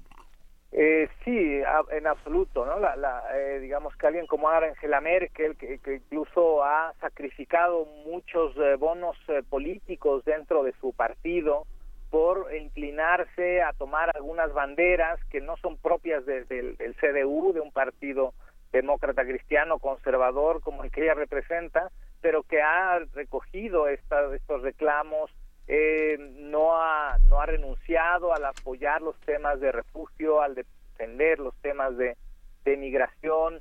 Eh, es una, un personaje muy muy pragmático desde que llegó a ocupar la Cancillería alemana, el gobierno alemán, eh, y que ha sabido precisamente acercarse a los verdes, a la izquierda, a, otras acciones eh, de, Alemania, eh, y, y, que quien quien la suceda pues no tendrá esta misma visión ni esta capacidad quizá de, de diálogo y sobre todo de, de, de poder llegar a acuerdos con, con las fuerzas políticas que sean no esto sí es un problema ahora en un momento donde pues esta distancia de Bruselas con el ciudadano insisto se ha hecho más grande creo que hemos hablado aquí de, de lo que ha reflejado el Eurobarómetro, esta encuesta eh, europea, donde el ciudadano dice, sí, mi, mi país está representado en la Unión Europea, pero yo no. ¿no? Y entonces eh, esto eh, que, es un, que es un síntoma que no se ha atendido de manera seria por la Unión Europea. Por aquí nos, nos comparten una noticia que, que es interesante, Luis Guacuja, para relacionar no solamente con este tema de Italia, sino con lo que ocurre dentro y fuera de la Unión Europea. Eh, nos dicen, Polonia celebra su centenario de espaldas a la Unión Europea y nos mandan esta imagen. Dice, cientos de nacionalistas se encontraban entre las 200.000 personas que participaron en una marcha que integraron también grupos de extrema derecha y activistas neofascistas de Italia y España. Eh, ¿Qué pasa con estos grupos y cómo influye la opinión de estos grupos en un momento co- tan crítico para la Unión Europea como este? Sí, eh, siempre que se habla de neofascismo o neonazismo, parece que es algo nuevo. ¿no? Eh, Estos grupos siempre han estado ahí. ¿no? Este, el tema es que ahora son más visibles y quizá más numerosos. ¿Y por qué son más numerosos? Pues porque eh, se convierten en una alternativa mala, pero alternativa a- hacia los ciudadanos descontentos con todo esto, ¿no? Y, y por eso hay fenómenos interesantes como el propio eh, Macron, que es una alternativa a las alternativas, ¿no? Y es lo que busca ahora la gente también, busca nuevos liderazgos, eh, este, líderes más arrojados, y por eso de pronto arropan a, a- personajes, ¿no? O a políticos que quizás son muy críticos eh, con eh, no solo con lo que se ha hecho anteriormente en distintos gobiernos, sino hacia la propia Unión Europea. Esto explica mucho el ascenso de, de extremismos que puedan ser de derecha o de izquierda o no tener una identificación ideológica, como el caso de- del Partido Cinco Estrellas, pero pues, son expresiones, particularmente en eh, esto sí, en Alemania, en Polonia, en eh, República Checa, en Hungría, quizá pues estos grupos eh, van ascendiendo porque eh, se ha explicado, insisto, mal también el tema de la migración. Recién salieron cifras de la Unión Europea que señalan que ha disminuido la llegada de refugiados de manera muy importante. Claro, esta es una realidad eh, estadística, pero si le preguntamos a un ciudadano de a pie, alemán o polaco, seguramente dirán que no es cierto, que ha aumentado. Entonces, también a la Unión Europea eh, le ha faltado saber explicar bien las cosas, ¿no? No solo explicar que la migración no es un problema y no es una amenaza, así como la llegada de refugiados, como el tema está disminuyendo, ¿no? Entonces no ha explicado ni una cosa ni la otra y esto es un, eh, digamos, eh, eh, oro molido para eh, líderes que utilizan políticamente justamente la animadversión hacia hacia la migración, por ejemplo. Tenemos algo que aprender sobre el manejo de la deuda pública, tenemos algo que ent- entender sobre estos movimientos en la bolsa que, que son resultado de estos de, de estas acciones, Luis.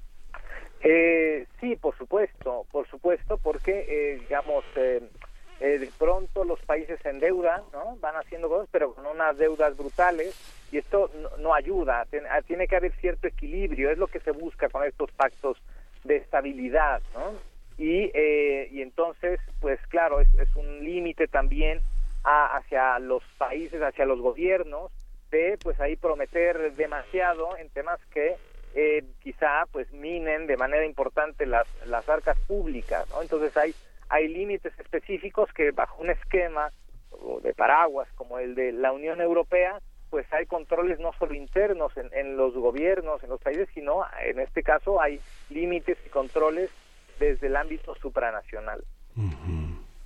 Pues bueno, ¿con qué diagnóstico final nos vamos a quedar, querido Luis Guacuja, para seguir reflexionando y qué preguntas se quedan pendientes para las próximas semanas?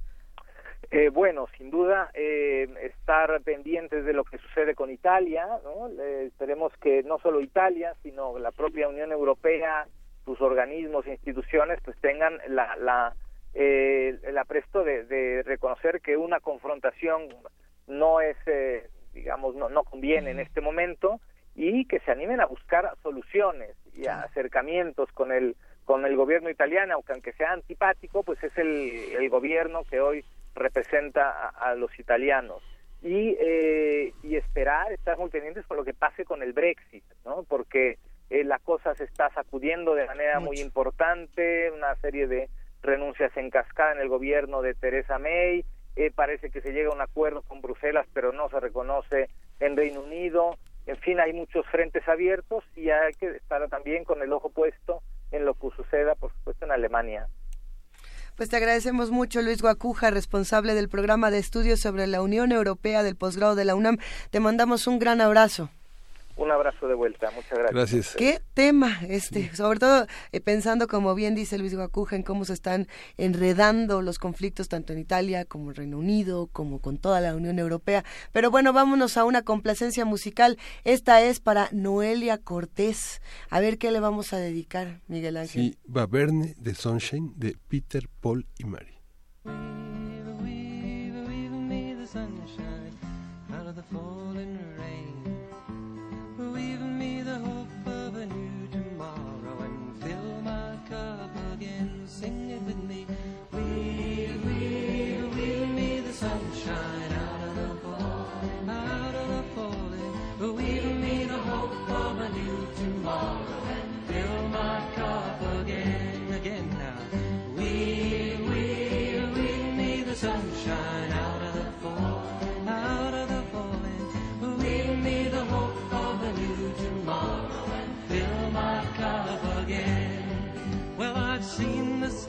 and the concrete crumble, shine on me again. The proud and the mighty, all have stumbled, shine on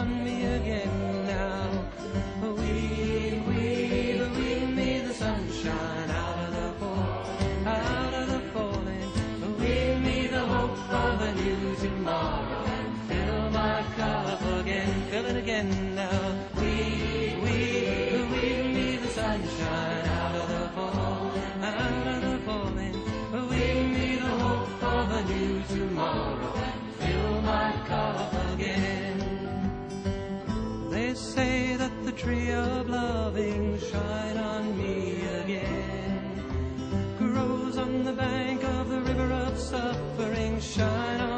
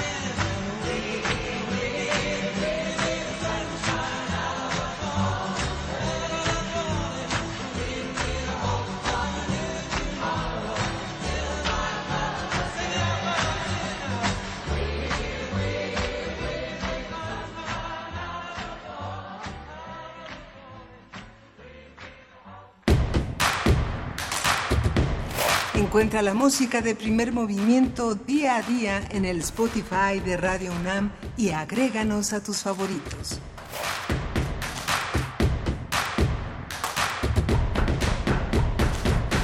Y son las 8 de la mañana con 55 minutos. Efectivamente, Miguel Ángel Quemain, es viernes 16 de noviembre. Para muchos empieza lo que conocemos como el buen fin. Hay que tener cuidado con Sí. esas compras vertiginosas de, mira, está en oferta, no sé ni para qué lo quiero, pero me lo voy a comprar. Sí. Tengamos paciencia. No necesariamente está en buen fin. Cheque usted los intereses, cheque usted las mensualidades y bueno, pues a ver de a cómo nos toca. Sí, justamente la previsión que dio Francisco Rodríguez, el primo Frank, esta semana fue, fue justamente fijarse en el CAT, que tiene una vari- variación autorizada en este fin de semana para soportar esta, estas promociones con cierta liquidez que tiene que llegar de una manera muy rápida entre diciembre y enero de, de este- diciembre de este año y enero y enero próximo porque justamente parece una una este una una buena idea pero en realidad para quién está dirigida no Buena idea para quién. buena idea para quién. Buena idea para su banco, siempre gana su banco, así que eh, bueno, nosotros seguiremos aquí en arroba P Movimiento, en diagonal primer movimiento UNAM, tratando de resolver algunas de estas preguntas, que por cierto Miguel Ángel, tenemos muchos temas aquí sobre la mesa para seguir platicando. Sí, fíjate que muchos eh, muchos amigos, muchos periodistas, muchas personas en Tijuana eh, se deslindan de esta expresión que el alcalde panista de Tijuana, Juan Manuel Gastel, un buen rostro, hizo ayer frente a la televisión local que trascendió porque bueno fue frente a la televisión local, pero rápidamente los eh, periodistas del Mexicano, de este Tijuana News, de la, de la radio universitaria, eh, volvieron sobre el tema donde señaló que quiere que se les aplique el 33 constitucional a los migrantes. Tijuana es una ciudad de migrantes, pero no los queremos de esta manera. Este fue distinto que con los haitianos. Un rechazo, un rechazo enorme. Eh, dice, derechos humanos se me va a echar encima, pero los derechos humanos son para los humanos derechos, dijo, ¿no? Ah, ¿cómo, cómo, cómo? Sí, así, así de, digamos, de difícil esta, esta situación, porque la Secretaría de Seguridad Pública de Tijuana detalló que cinco centroamericanos fueron detenidos, dos por violar el bando de policía y buen gobierno, tres por consumir drogas en uno de los albergues. Les han puesto, se han puesto de una manera muy, muy dura con, con los migrantes, eh, que esa ha sido una acción contrastante, de mucho contraste frente a la a las eh, a, la, a la solidaridad, a la empatía que ha tenido el gobierno mexicano y las autoridades de los estados por los que han cruzado, no todas, ¿no? Jalisco fue durísimo, Bastante. ¿no? Pero bueno, vemos vemos cómo los gobiernos de los estados eh, se plantean frente a, a temas tan tan importantes como este. ¿no? Hijo, bueno, pues vamos a ver, vamos a ver qué pasa con todos estos temas. Estamos en arroba P Movimiento, en diagonal primer movimiento UNAM, escríbanos, denos su opinión. Nosotros por aquí vamos a seguir un momento más, tenemos las complacencias musicales de viernes, Miguel Ángel, para todos los que hacen comunidad con nosotros.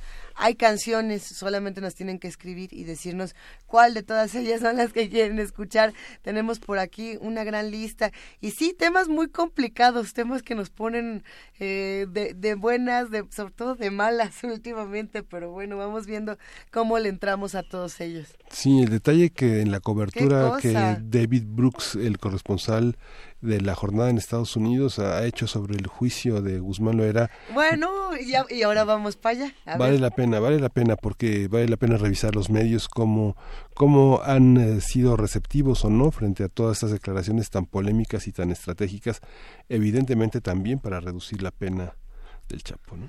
Pues mira que salieron todos a decir, ay, si dice el Chapo que no tiene pruebas. Y entonces los abogados dijeron, ah, no, pero sí tenemos. Así, ah, qué chistoso que digan que no tenemos. No, sí tenemos, no se preocupen. Hay que ver y hay que estar muy atentos. Lo que sí, bueno, no, yo no estoy aquí, creo que ninguno de los que estamos en este programa llegamos aquí para darles juicios o para decirles en qué pensar, en qué no, qué hacer y qué no hacer. Eh, simplemente la recomendación, la amable recomendación de no sumarnos a hashtags en Twitter o eh, en distintas redes sociales que estén promoviendo la violencia, sea contra eh, cualquier persona, expresidente, eh, chapo, lector, etcétera. Tratemos de hacer un ejercicio responsable y sobre todo eh, mesurado de nuestras redes sociales cuando estamos pasando por un momento tan complejo como este, Miguel Ángel. Sí, se ha insistido mucho en que pensemos en eh, este en reconciliarnos, ¿no? Digamos ayer eh, Andrés Manuel. López Obrador usaba la palabra fraternidad y creo que sí es eh, sí es adecuada con todas las connotaciones polémicas que Dentro puede de todo, tener. sí. Sí vale la pena que este reconcil- nos reconciliemos pensando, dialogando y, y- y- y teniendo diferencias en las opiniones, creo que es fundamental. ¿no? porque si no vamos a pasar seis años cayéndonos todos muy mal. Sí. O, o- o algunos muy bien y otros extremadamente mal. No va por ahí, sino cómo vamos a hacer la comunidad. Quédense con nosotros, vámonos a una pausa y ya regresamos aquí a la tercera hora de primer movimiento. Síguenos en redes sociales. Encuéntranos en Facebook como Primer Movimiento y en Twitter como arroba PMovimiento. Hagamos comunidad.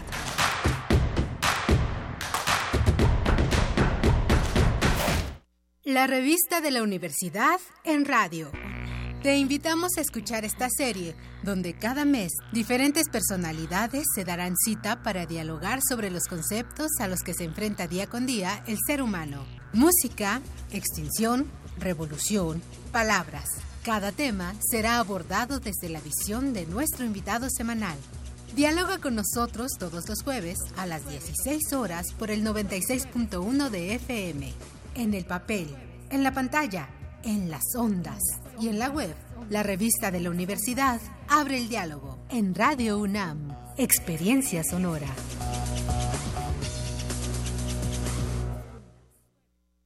En este espacio no nos reservamos el derecho de admisión. Escuchar y escucharnos. Construyendo igualdad. Aquí hay lugar para todas y todos, así que ponte cómodo y hablemos libremente de género.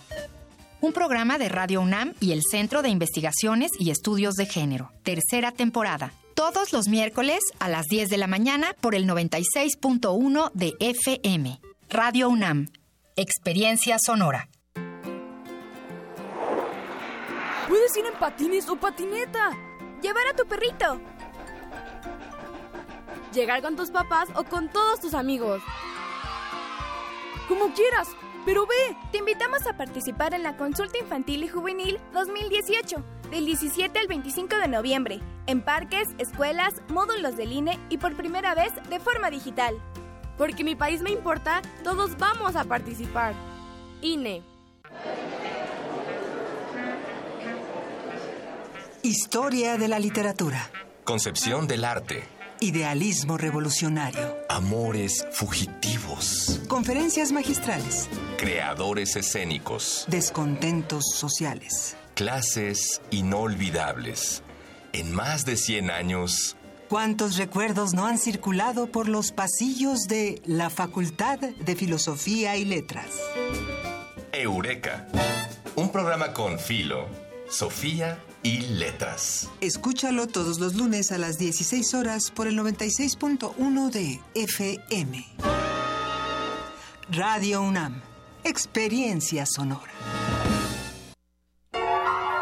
La actividad que reúne los ideales de renovación y búsqueda en la música se personifica en nueve intérpretes seleccionados para ejecutar su sonido bajo dos directrices, experimentación y vanguardia. Radio UNAM y el Festival de Música Contemporánea Vértice te invitan a escuchar la transmisión especial del concierto del Ensamble Vértice, con tres piezas de contraste musical, pero similitud instrumental, conducido por Dulce Wet, el sábado 17 de noviembre, de las 16 a las 17.30 horas, por el 96.1 de FM. Composiciones en el filo de la innovación para mantenerte al filo de tu oído. Radio. Experiencia sonora.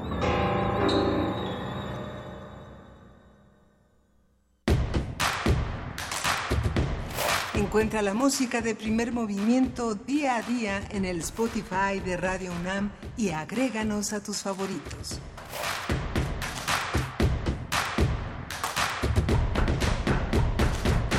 Son las nueve de la mañana con cuatro minutos. Miguel Ángel Quemain, ya salió el sol. ¿Ya? Ya hay solecito en esta Ciudad de México y como que todos los que teníamos cobija nos la soltamos un poquito.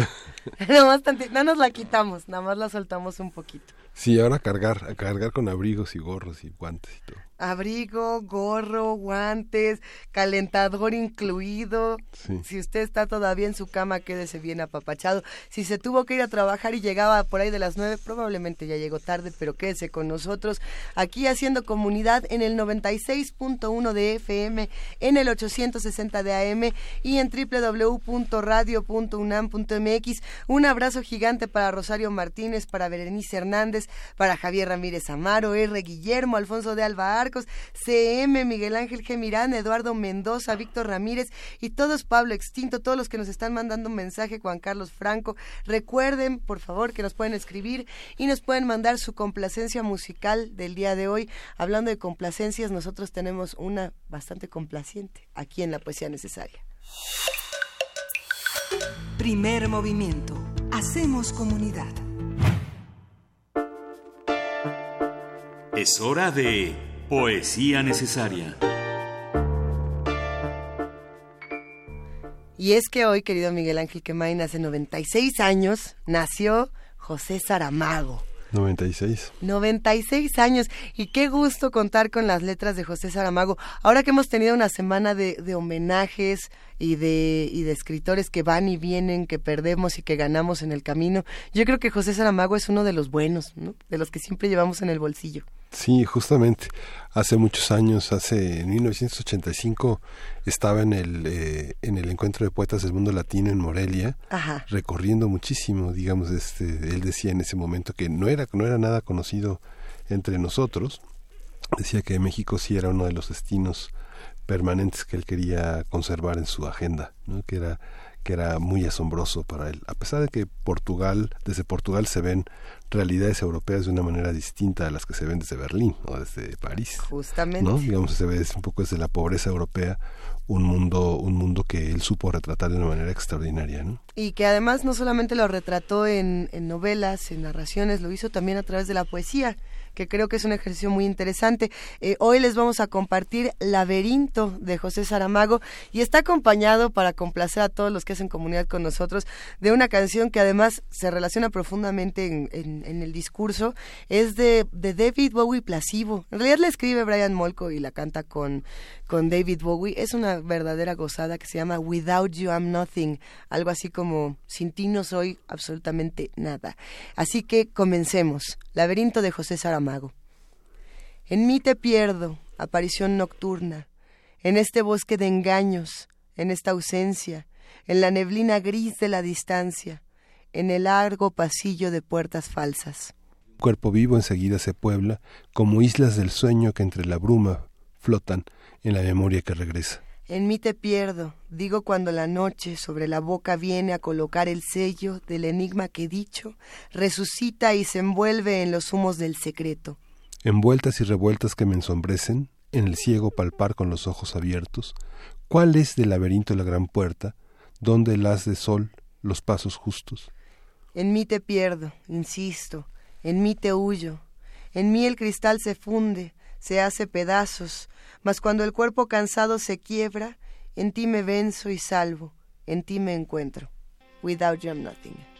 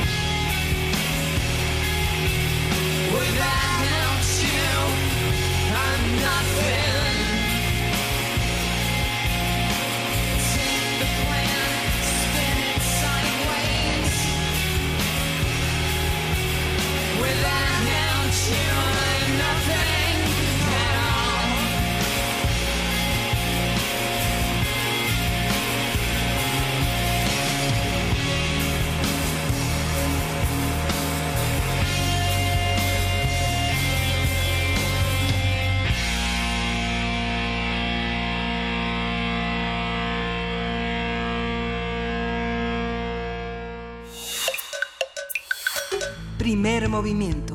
Hacemos comunidad. La mesa del día. Ya nos íbamos a poner a llorar con Sí. David Bowie porque se nos fue nuestro David Bowie. Pero además de David Bowie se nos fue Stan Lee. O sea, todo se nos va, Miguel Ángel. El lunes pasado murió Stanley Martin Lieber, mejor conocido como Stan Lee, una de las figuras más importantes en el mundo del cómic, el genio de Marvel y, co- y co-creador de superhéroes como el Hombre Araña, los Hombres X o los Hombres X y la Pantera Negra, entre otros. Revivió el género al humanizar a los protagonistas de sus historias que también han llegado al cine. Se estima que las películas de superhéroes de los personajes creados por Stan Lee han recaudado más de 24 mil millones de dólares. Era muy popular en Twitter, por supuesto, y también participó en programas de televisión, cameos en casi todas las películas de- donde él también participaba como guionista, videojuegos, series animadas, etcétera, etcétera, etcétera. George R. Martin, escritor de la saga de Juego de Tronos, dijo que en la actualidad Stan Lee superaba la figura de Walt Disney, ya que se trataba de grandes creadores no solo de un personaje, sino de toda una galaxia de personajes que se han vuelto parte de nuestras vidas. Se ha dicho hasta el cansancio en medios de comunicación en distintos espacios que Stan Lee diseñaba universos humanos. Vamos a ver a qué se refiere este tema de los universos con humanos, de humanos, de figuras humanas. Eh, para hablar sobre la figura de Stan Lee, para hablar de los superhéroes, de, de todos estos universos y de todo lo que representan, nos acompaña Mauricio Matamoros, él es periodista, autor de distintos libros dedicados a Lovecraft, a Alan Moore y actualmente editor de DC Comics México, además de que publica en la revista independiente Belcebú. ¿Cómo estás, Mauricio? Buenos días. Hola, muy bien, buenos días. Eh, un gusto aquí estar con ustedes para hablar de un personaje tan sui generis peculiar como Stan Lee, ¿no? A ver, vamos a empezar. ¿Por dónde te gustaría retomar esta inmensa figura de Stan Lee? Pues mira, eh, me gustaría tomarlo tal vez, hablaban del lado humano, del, del lado peculiar. Eh, me voy a balconear, pero precisamente yo tendría que estar ahorita sentado con ustedes discutiendo Stanley, pero curiosamente las circunstancias de esta gran ciudad de México me impidieron llegar. Eso precisamente eran algunos de los elementos que pues Stan Lee explotaba muy bien, ¿no?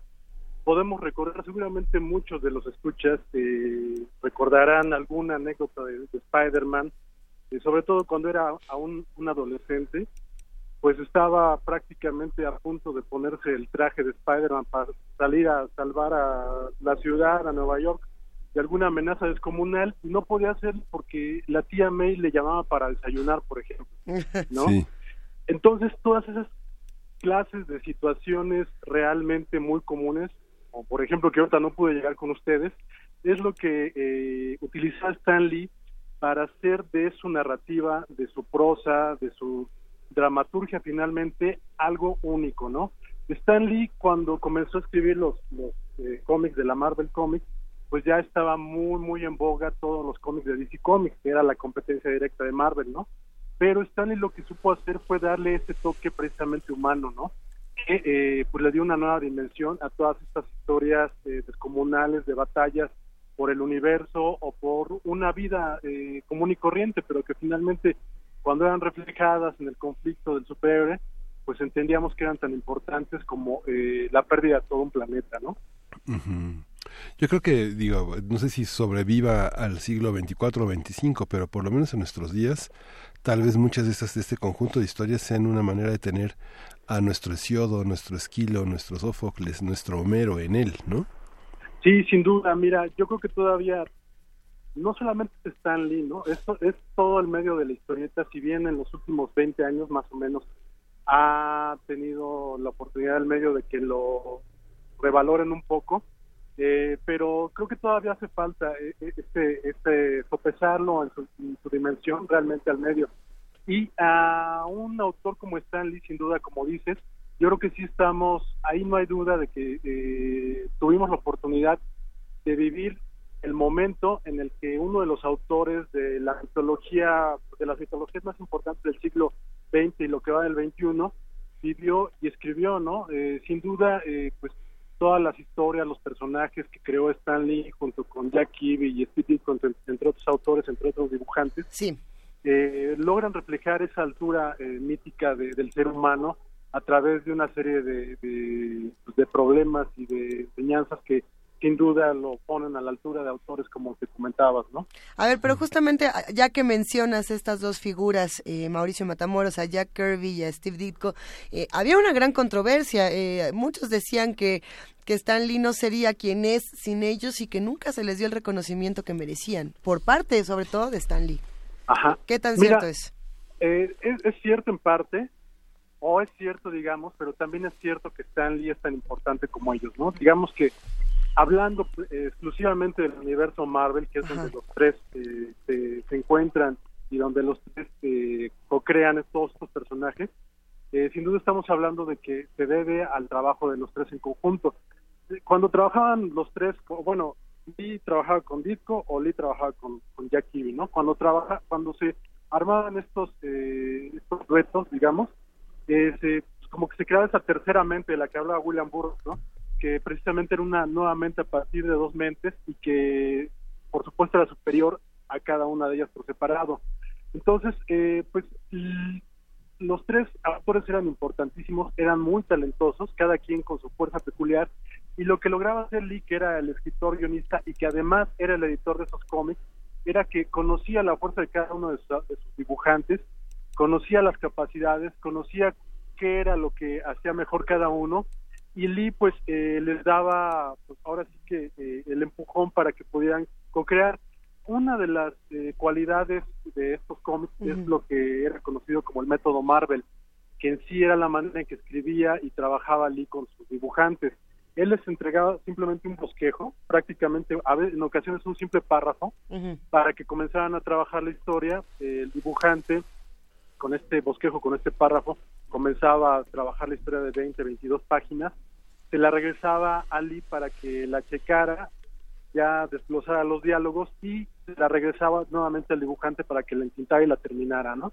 Entonces, en muchas ocasiones fue muy criticado este, este método.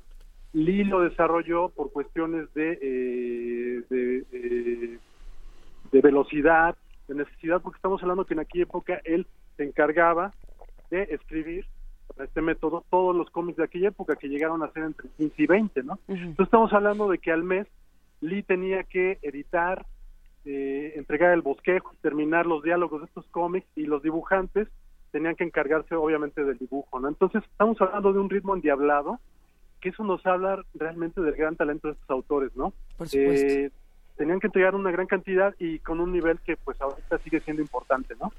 Claro, ahí hay algo que, que muchos comentaron toda esta semana alrededor de la figura de Stan Lee y era como él, más que un escritor, más que un eh, guionista en sus últimos años, era un vocero y, un- y la imagen, digamos, de Marvel.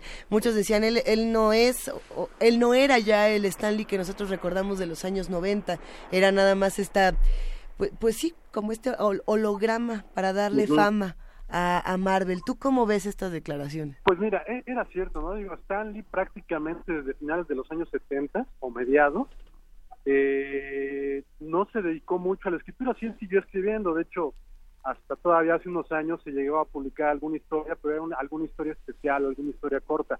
Sí, por supuesto, la, la bueno, no, no la capacidad, pero sí la producción de Lee bajó mucho en las últimas décadas. Pero, eh, pues no necesariamente fue su culpa, sino que simplemente la industria que él eh, propulsó, que él eh, inició, creció tanto, que ya prácticamente su trabajo tuvo que ser el de vocero, efectivamente. Sí. Yo no lo veo malo. De cualquier manera, el- el- la gran eh, la gran producción que Stanley tuvo desde los años 40 hasta los años 70 es monstruosa, ¿no? Estamos hablando hablando que prácticamente durante los años 50, 60 y la mitad de los 70 estuvo produciendo varios cómics al mes, ¿no? Y muchos de ellos realmente son célebres.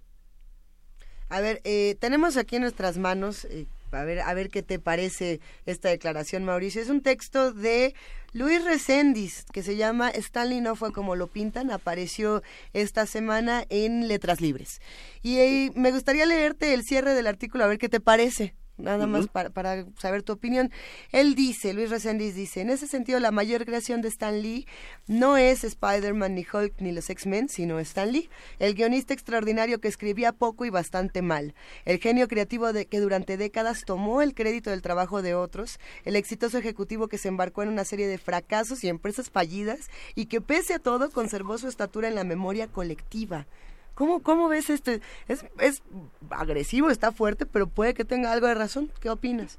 Me parece que tiene algo de razón. Eh, independientemente de esto, yo tengo en muy buena estima a Luis, me parece que es un gran crítico del cine de la, Sí. de la nueva generación, pero aquí no estoy de acuerdo totalmente con él. Este, sin duda, Stanley yo tampoco lo considero el mejor guionista de cómics. Hay otros eh, realmente extraordinarios como Alan Moore o Grant Morrison, pero Stan Lee fue un muy buen escritor y además de eso, sin duda, antes de, de que él llegara, digamos, a hacer cómics, no se habían algún, no se habían hecho varias cosas en los cómics, ¿no?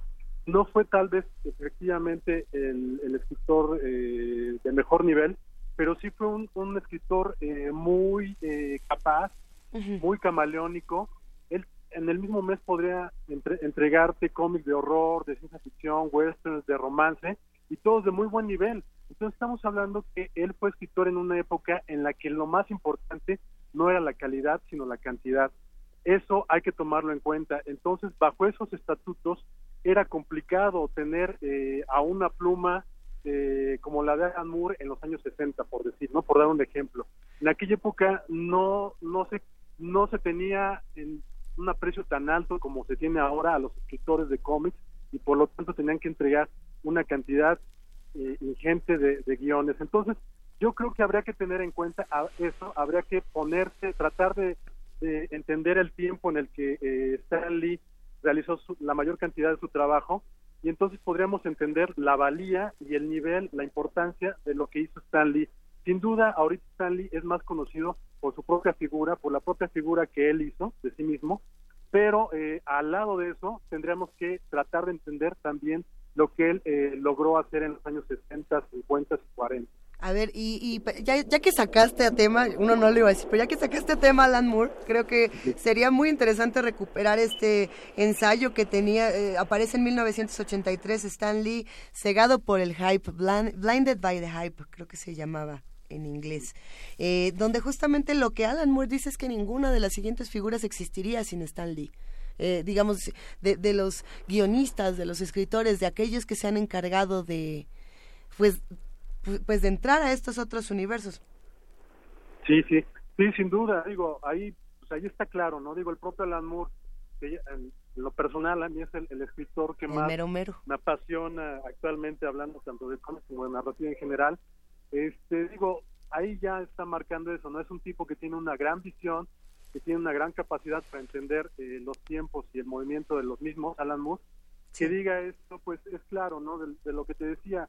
Digo, por poner un ejemplo arbitrario, a mí me parece que es parecido un poquito a lo que hace Alejandro Jodorowsky, ¿no? Muchas de las generaciones jóvenes lo critican ahorita por sus tweets, pero no hay que ver a Jodorowsky por los tweets, ¿no? Es como la, Claro. esta parábola del elefante, ¿no? Hay que tratar de ver a- al elefante completo, ¿no? Para entenderlo, porque si lo quieres ver nada más por la trompa, pues no, lo vas a ver incompleto, ¿no? A ver, Alan Moore decía justamente en este ensayo, lo cerraba con, en lo que a mí me respecta, su trono vacante permanecerá vacío hasta que encontremos a alguien que tenga las agallas y la imaginación para hacer lo mismo. Y esto ya lo estaba diciendo desde hace 25 añotes. Y él eh, cierra dejando la pregunta abierta de, a ver, ¿algún candidato? ¿Tú, tú piensas que el candidato para eh, llenar el, el trono, digamos, comiquero de, de Stan Lee sería Alan Moore? Yo creo que Alan Moore tiene su propio trono, pero ¿tú qué opinas? Estoy totalmente de acuerdo contigo.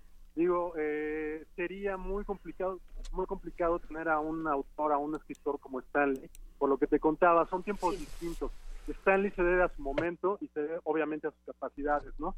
Eh, con Sí. el tiempo pues han surgido otros autores importantes, volvemos a decir, como Alan Moore, pero él se debe a otro tiempo, ya su trabajo es distinto, sus capacidades también son distintas, su visión es distinta porque nació en un mundo muy distinto al de, al de Stan Lee. Los dos pueden quedar muy bien como los grandes autores de cómics que son, nadie los va a quitar de ese pedestal, hay que buscar nuevos autores, pero también ya surgirán en tiempos distintos y en condiciones distintas y con capacidades distintas. No creo que eh, hay, hay la posibilidad de, de sumar autores importantes, pero sin duda Stanley queda ahí y nadie lo va a mover de ahí. ¿no?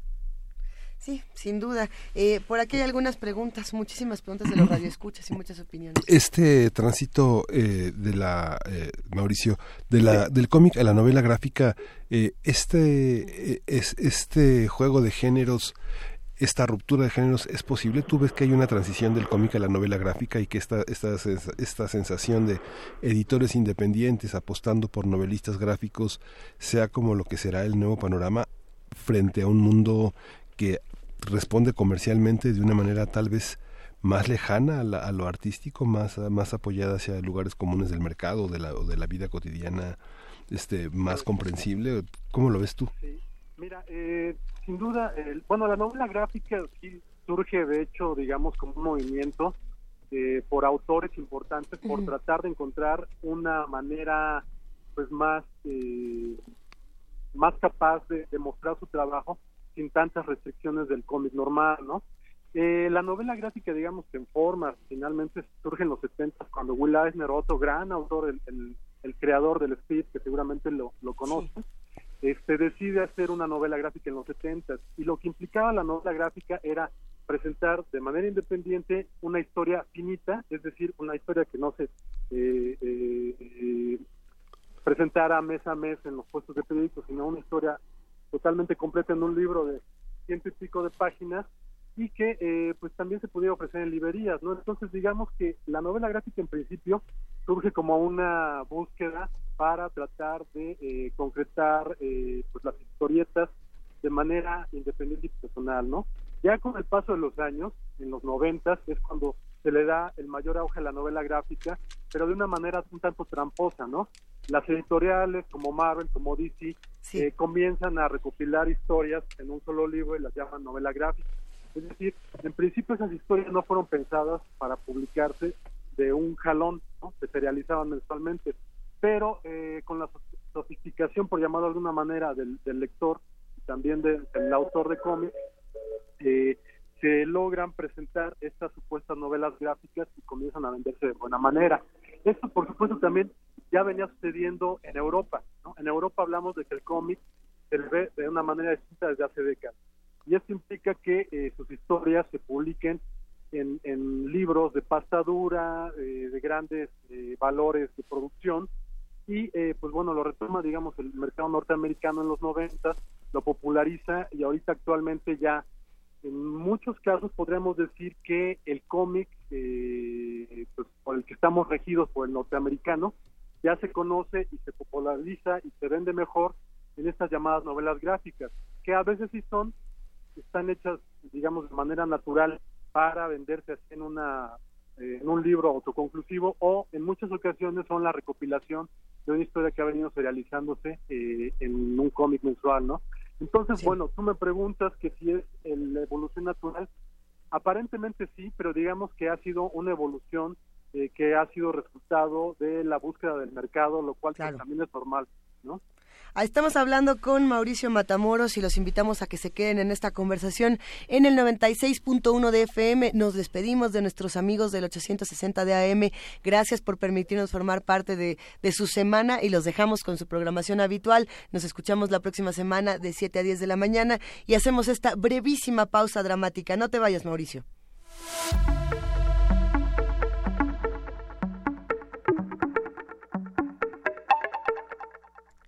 Seguimos aquí conversando con Mauricio Matamoros. Querido Mauricio, te queremos compartir algunas de las opiniones de los que están haciendo comunidad con nosotros. Perfecto.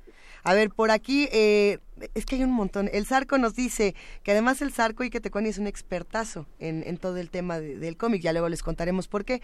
Él nos dice, Alan Moore es como ese príncipe desterrado o autoexiliado que todo mundo sabe que es bueno, pero nadie lo soporta. A ver, hablemos del carácter de todos estos grandes personajes en, el- en los universos del cómic. Pues mira, Alan Moore nadie lo soporta, pero en las grandes industrias, ¿no? en los grandes sellos editoriales, eh, no quiero sonar presuntuoso, pero yo he tenido ocasión de hablar telefónicamente con él en dos ocasiones. Ah, míralo. Y es, y es de las personas más amables con las que he podido hablar, ¿no? Yo creo que depende de la situación en la que se encuentre. Estamos hablando de que Alan Moore es uno de los autores eh, más rabiosamente eh, pues originales eh, eh, y, y geniales, ¿no? Esto implica que eh, cuide sus derechos de autor eh, de la manera más rabiosa. Y esto es lo que obviamente le ha provocado enemistades con la misma DC Comics, con Marvel Comics. Es decir, él ha mandado al diablo a las productoras de cine que les quieren pagar los derechos por las adaptaciones de sus películas. ¿Por qué? Porque no lo hacen de manera eh, fiel, porque no respetan la obra eh, íntegra como él él la, la pensó y como lo firmó en los contratos que tenía con las editoriales. Entonces estamos hablando de que Alan Moore es un personaje fuera de su tiempo. Al decir esto quiero decir que estamos viviendo tiempos eh, descorazonados, desalmados, cínicos, en los que si ya no eh, eres parte de, esa, de ese pensamiento eh, pues amoral, Sí. te, te consideran un, un loco, un tonto, y ese es Alan Moore. A mí me parece que es uno de los tipos más cuerdos y uno de los tipos más dementes. A ver, pero hablando de esta de, de este pleito DC, Marvel, todos entran por este lado, los que no. Eh, ya nos habían mencionado en redes Watchmen. Eh, ¿qué, qué, qué pasa con Watchmen, por ejemplo, cuando hablamos del, del cómic y de la adaptación cinematográfica? Que muchos decían, bueno, ahí Alan Moore no parecería, no, no creemos que quede tan contento porque el resultado no, no encanta. ¿A ti te gustó eh, la adaptación que se le hace a Watchmen? ¿Cómo, además, ¿cómo se retrata el universo de estos otros antihéroes? Pues mira, a mí me- es una película que me gusta. Yo he de decir que, pues sí, soy un gran fan de la obra de Alan Moore, entonces estamos hablando que con Watchmen fue un proyecto que durante más de 20 años intentó llevar a la pantalla.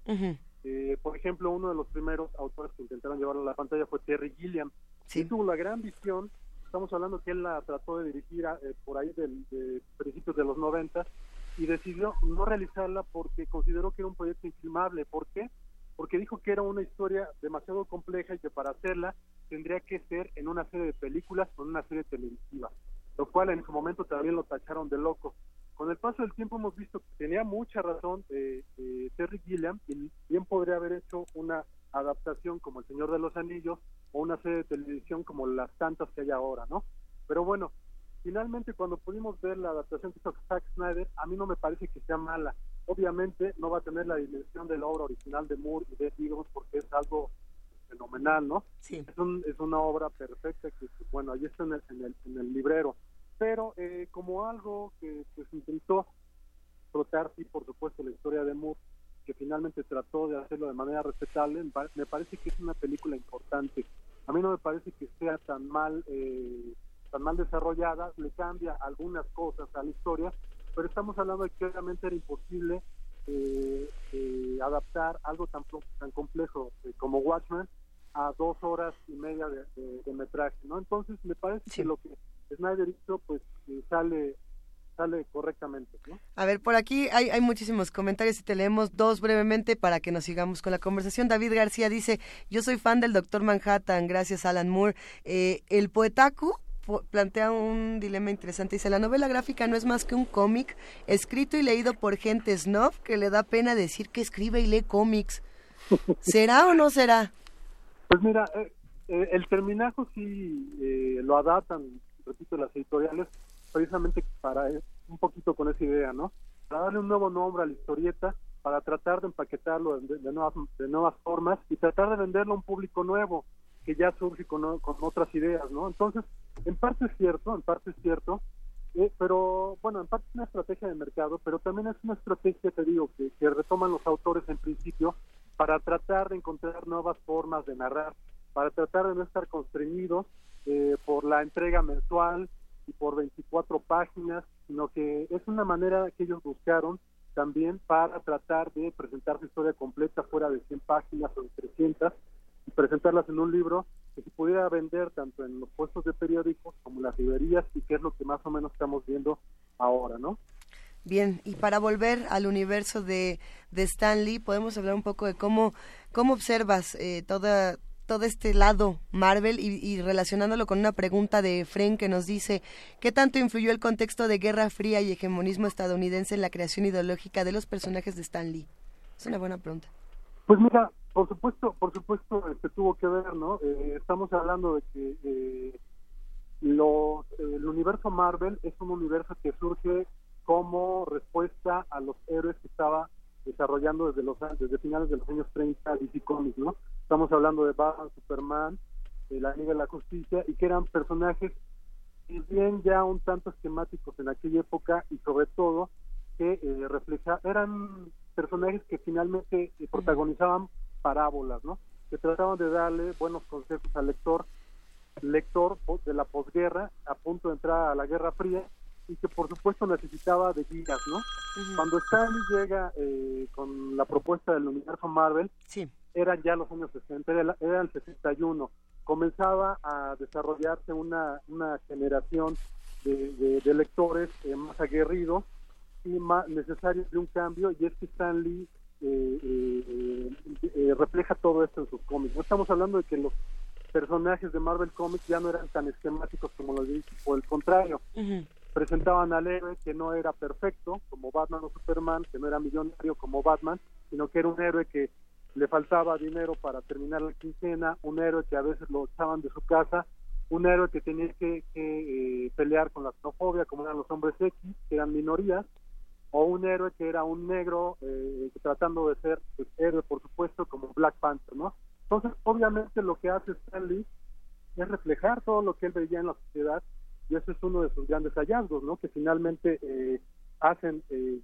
bueno, eh, hacen eh, de todas las necesidades virtudes en estos personajes y es lo que le encanta al público que lo convierte en algo eh, extraordinario para aquella época de los años 60, ¿no? ¿Qué tanto se puede modificar actualmente el contexto de estos superhéroes, las apariciones? Pensando, por ejemplo, en toda la crítica que hay alrededor de Capitana Marvel y de la, digamos, la, la reinvención que hay de un personaje como este, que ya por ahí están diciendo que si va a salir el cameo o no de Stan Lee, que qué va a pasar, que por qué si era capitana ahora es capitana, que quién la cambió, que para dónde. Y hay muchísimas historias alrededor de todo ese tema.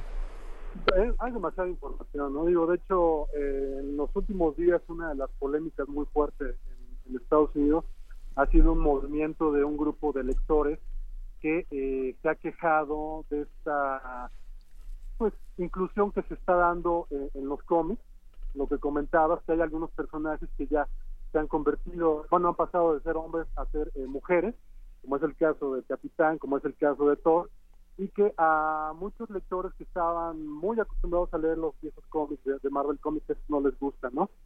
Esto se, esto se puede discutir desde las cuestiones de gustos o no y también desde la calidad de las historias, ¿no?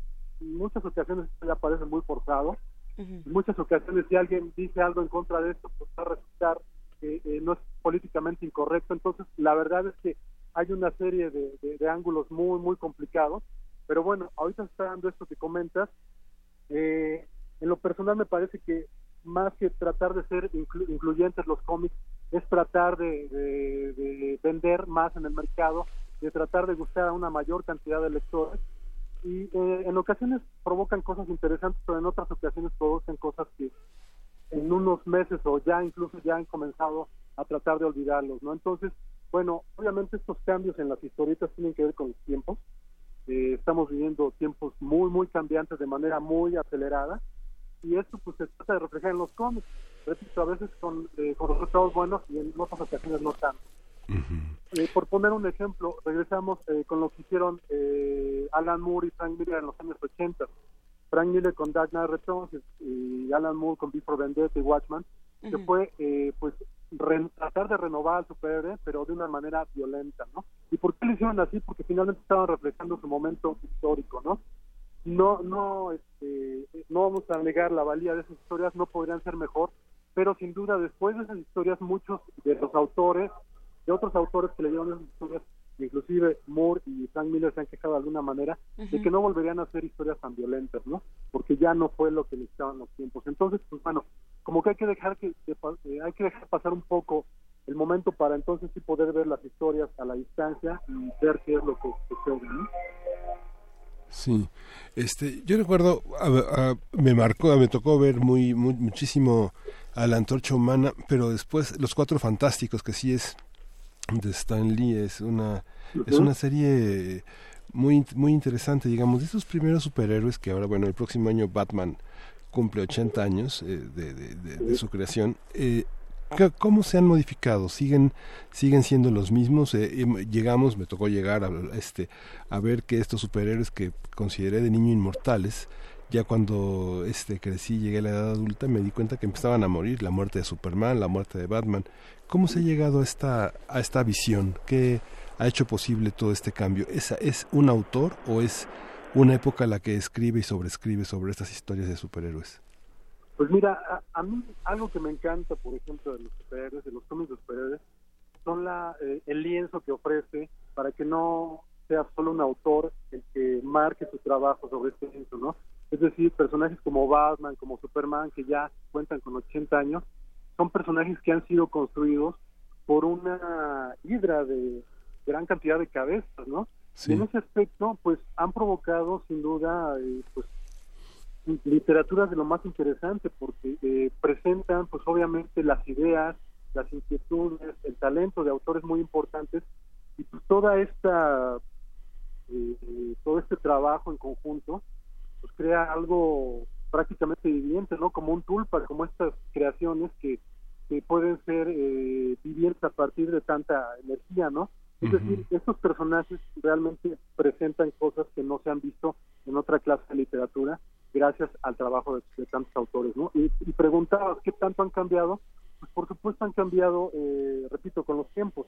Eh, hace rato comentaban del Capitán América, recordemos que en esta saga muy, muy exitosa de hace unos años que se llamó Guerra Civil, Civil War, eh, pues el propio Capitán América eh, muere eh, porque decide ponerse en contra del gobierno, ¿no? Entonces, eh, fue un movimiento bien interesante porque pues prácticamente el Capitán América, que era el símbolo de Estados Unidos, que mm, para mucha gente siempre había sido espantoso ese personaje porque implicaba todo lo que eh, el gobierno estadounidense necesita, pues en esta historia fue asesinado, ¿no? Asesinado por el propio gobierno porque eh, no estaba de acuerdo en que eh, el gobierno intentara manipularlos, intentara eh, estar a cargo de ellos. ¿no? Entonces, con eso quiero decir mm, o quiero ejemplificar que finalmente los superhéroes, dependiendo del tiempo en el que se esté escribiendo X historia, pues van a reflejar de alguna u otra manera, de una manera buena o de una manera mala, de una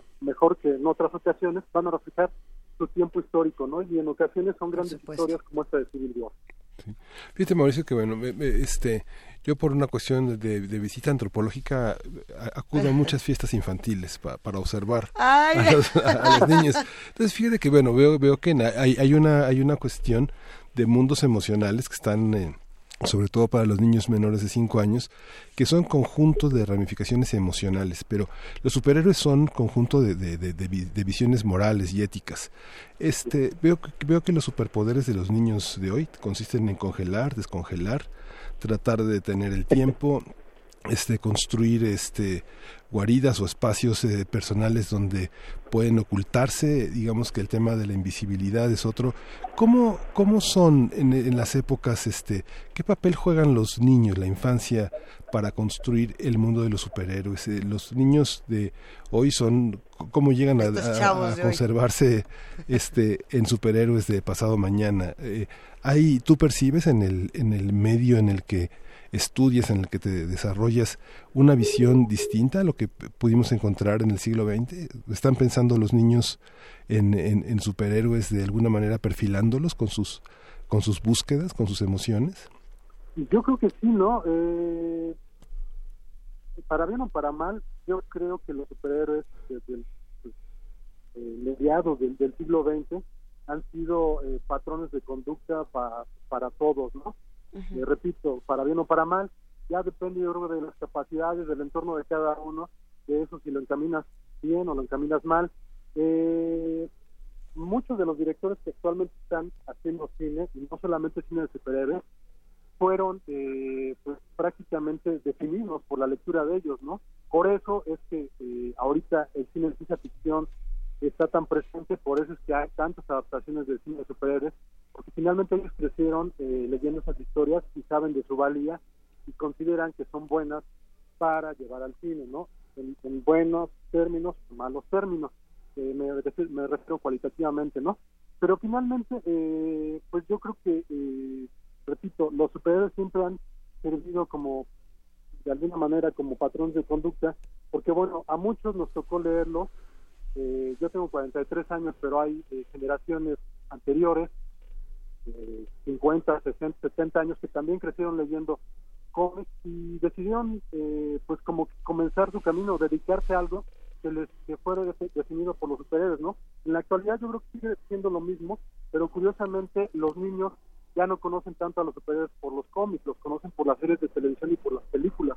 Es decir, como que los medios se van modificando, pero las eh, las historias, eh, las personalidades, las enseñanzas siguen siendo la misma.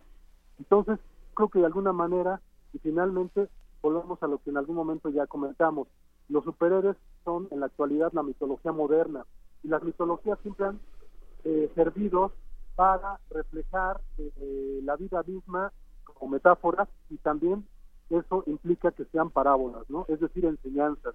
Y si las enseñanzas de alguna manera pues, es lo que finalmente nos define, eh, me parece que es claro que, que los superhéroes sean eh, tan influyentes como lo son hoy día. A ver, enseñanzas en función de qué y, y para quién. ¿A quién le sirven estas enseñanzas? Mauricio, y te lo pregunto con todo el temor de que los grandes fanáticos que más nos están escribiendo de este lado eh, tan buenos comentarios, tan buenas observaciones a esta charla, eh, se enojen porque no, no va por ahí. Pero eh, muchos han apuntado que a lo largo de los años el cómic ha sido una herramienta de control, de así como lo han sido distintos programas de televisión que en, su, en teoría deberían de ser transgresores si no lo fueron. Eh, como una herramienta, pues sí, del gobierno estrictamente estadounidense para dar mensajes, para decir eh, esto sí nos gusta, esto no nos gusta, nada de que lecciones de vida, sino pórtate como yo quiero que te portes porque si no te va a tocar. Ahora sí que si se porta usted mal, se va a convertir en la niña araña. Pues mira, eh, yo creo que la- eh, hay- hay historias de todos los niveles, ¿no? Habrá unas más, este, pues más panfletarias que otras, ¿no? Por supuesto. Eso depende tanto del editorial, tanto del editor, tanto del autor, tanto del momento histórico. Es decir, no puedes definir a todas las historias dentro de Claro. estas, incluyendo las de superhéroes, de la misma manera. Habrá algunas del Capitán América que en los años 40 sí resultaban totalmente panfletarias. Eh, que yo recuerdo eh, haber leído algún texto, no hay alguna información directa de que hayan recibido eh, eh, eh, algo por parte del gobierno para hacer una historia de tal manera, ¿no? Pero estamos hablando de que pues, el Capitán América, por, por tomar un ejemplo, surge en Estados Unidos, obviamente. Estamos hablando que pues fue uno de los coprotagonistas de la Segunda Guerra Mundial, eh, recordemos que el, el primer número del Capitán América aparece el Capitán América dándole un puñetazo en el rostro a Adolfo Hitler, ¿no? Eso, por supuesto, nos habla del tiempo histórico. Ese cómic no se hizo, ese primer número no se produjo por eh, órdenes del gobierno, pero eso está reflejando la visión, los sentimientos de los propios autores. Sí. Hitler en aquel momento, pues, y ahorita sigue siendo eh, eh, el, el, el, el némesis del, del mundo, ¿no? Pero en aquel momento Claro. era aún más. Entonces, obviamente, ese tipo de cosas pues, son viscerales, ¿no? Son viscerales y también en ocasiones pues, reflejan el terror de, de una, de una sociedad que no necesariamente está haciendo, eh, pues, eh, trata de, de modificar patrones a partir de las historietas, pero son reflejos de historietas. Yo no dudo que haya eh, en algún momento alguna historia que haya tratado de, de vender ciertas ideas, ¿no? Pero en, en general, eh, la historieta, pues vuelvo a lo que les decía, eh, es el reflejo de- de su tiempo histórico, de su momento histórico, y por supuesto, eh, algo que va a estar casi siempre presente en las historietas de superhéroes, eh, eh, a diferen- eh, con excepción de algunas muy revolucionarias, lo que siempre estará presente será eh, pues el, el- un, un pensamiento correcto. Claro. Ahorita, yo creo que más para mal que para bien tenemos una corrección política realmente ridícula, ¿no? Entonces, en ese aspecto, pues sí puede haber muchos cómics de superhéroes que tratan de ser definidos. Ahorita hay un terror en todos los niveles, en todos los medios, en todos los eh, las empresas donde haya decisiones editoriales, hay terrores por tratar de eh, quedar bien con todo, con toda la sociedad, ¿no? Entonces, ante eso, ¿qué es? ¿Cuál es el resultado? Pues son historias demasiado cuidadas, demasiado cuadradas, demasiado censuradas. Si hay censura en los cómics ahorita en este momento, no es porque lo diga el gobierno estadounidense, es porque lo dicta la propia sociedad, ¿no? Entonces, ante eso, pues lo único que podemos hacer es tratar de eh, nosotros mismos ser autocríticos y no dejarnos llevar por corrientes, ¿no? Sí, obviamente cada quien puede leer lo que guste, a nadie a nadie te, a nadie le están obligando a leer eh, a Batman, Superman, el Capitán América, ¿no?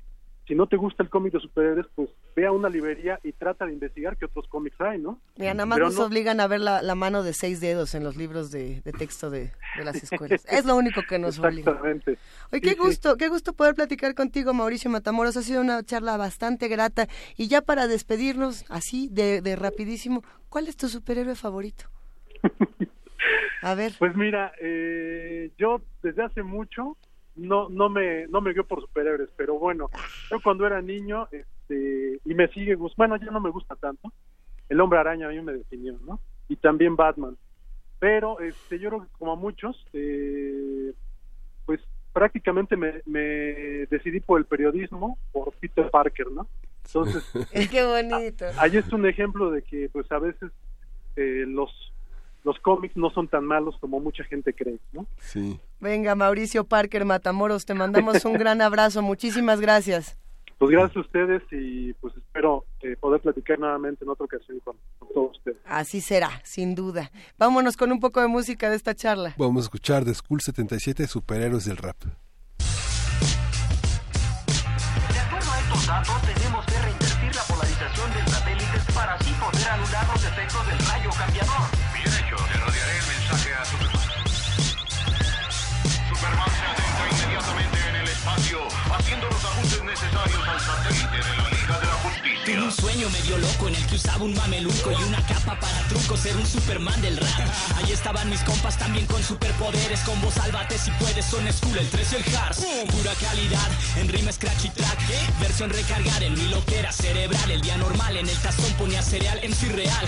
Cuando de repente la rap señal, boom boom boom bam, salgo volando hacia Hip Hopolis, distrito de MCs, en el barrio Biggie. Cuando noto que me sigue muy de cerca mi archinémesis, claro usando baggy jeans y sus sneakers Nike. Ese estereotipo, el lado oscuro del rap, Pimpo Gansa Playa hasta ahora quién podrá ayudar. Si te quedaste sin dientes al golpearte con el micro, mira al cielo y pega un grito, superhéroes del rap. Si robaron tus ideas, la libreta está vacía, no hables a la policía, superhéroes del rap. Si te quedaste sin dientes al golpearte con el micro, mira al cielo y pega un grito, superhéroes del rap. Si robaron tus ideas, la libreta está vacía, no hables a la policía, superhéroes del rap. Más tarde en el Salón de la Justicia. No tengo una fortuna como Tony Stark o Bruno Díaz, pero soy experto papi en cosas de tecnología. Computadoras programadas siempre con el open source. Soy gratuito como Linux ante Windows Microsoft. Más rápido y más poderoso que tu versión 7. Respondo al nombre artístico de School 77. Fotografía mis pasos, capta como Peter Parker. Manejo doble personalidad como Bruce Banner. No sé cuál es el origen del poder y habilidades que tengo hoy en día para combatir los males. Tal vez fue el escuchar tanto y tanto rap a o ver en TV raps en VHS regrabado. No vengo de un planeta extinto como ese Clark Kent. El mío se va extinguiendo por ambición y poder. Tantas pruebas militares y desechos radioactivos orquestados por villanos y malévolos científicos. Quiero que este rap sea inmortal como James Logan. Hip hop revolución, puños arriba como eslogan. Y si mis palabras me llevan al banco de acusados, el Estado me conceda a Matt Murdock de abogado. Porque la justicia es ciega, pero nunca ha sido muda. Esta voz nunca se calla, esta voz nunca caduca. Y si llego a enfermar, busca al doctor extraño. Que yo nunca confiaré en el seguro mexicano. En la escena nacional soy el mutante, soy el raro. Por apostarle a esto como fuente de trabajo, como herramienta educativa que ha pisado las escuelas. Como el profesor Javier dejó en tu mente la conciencia. Si te quedaste sin dientes al golpearte con el micro, mira al cielo y pega un grito, superhéroes del rap. Si robaron tus ideas, la libreta está vacía, no hables a la policía, superhéroes del rap. Si te quedaste sin dientes al golpearte con el micro, mira al cielo y pega un grito, superhéroes del rap. Si robaron tus ideas, la libreta está vacía, no hables a la policía, superhéroes del rap. Más tarde, ya liberados de la peligrosa trampa, Batman y Robin usan la minicomputadora del Batimóvil. Superman, ¿qué pasó? Estos robots antimateria me enviaron al universo de Quad. Pero ¿dónde están los verdaderos villanos? Escaparon y no sabemos nada en absoluto de ellos. Tenemos que seguir aguardándolos. A ver, por aquí Armando Cruz nos dice, al igual que Mauricio Parker, mis superhéroes favoritos son Batman y el Hombre Araña y no me gusta Superman, menos el Capitán América. A ver, luego el Zarco nos dice, después de esa fuerte declaración del invitado al final, ¿le van a dar qué? Le van a dar cuello de DC. ah, claro, tendría que haber elegido alguno. Es que siempre tiene, está la- el, el debate, ¿no? DC o Marvel. ¿A ti cuál te gusta más, Miguel Ángel? Yo Pues creo que tú eres más que- DC porque eres más dark. Sí, fíjate que a mí me gustaba mucho Aquaman, me gustaba mucho el hombre, este, la antorcha, eh, Fantomas, Fantomas Este- contra las transnacionales. sí, la linterna verde, es- Sí, eh, yo creo que todos los universos de... de- y Fantasma- ma- Fantasmagórico, que ya nadie se acuerda de Fantasmagórico. ¿Cuál era Fantasmagórico? Era un anime japonés muy interesante, pero estaba en esa saga de superhéroes, ¿no? Era un, una especie como de Fantaman, Fantasmagórico, una especie como de... este A ver, comparte la imagen. Ahorita la compartimos no, en no, redes. fíjate que ahorita la busqué y no la encuentro. No la encontraste. Bueno, si alguien tiene idea, porque aquí tenemos un montón de comiqueros expertos, escríbanos arroba P Movimiento, diagonal primer movimiento UNAM. El Poetaku dice, si los cómics te hacen estudiar comunicación, los papás les van a tener miedo.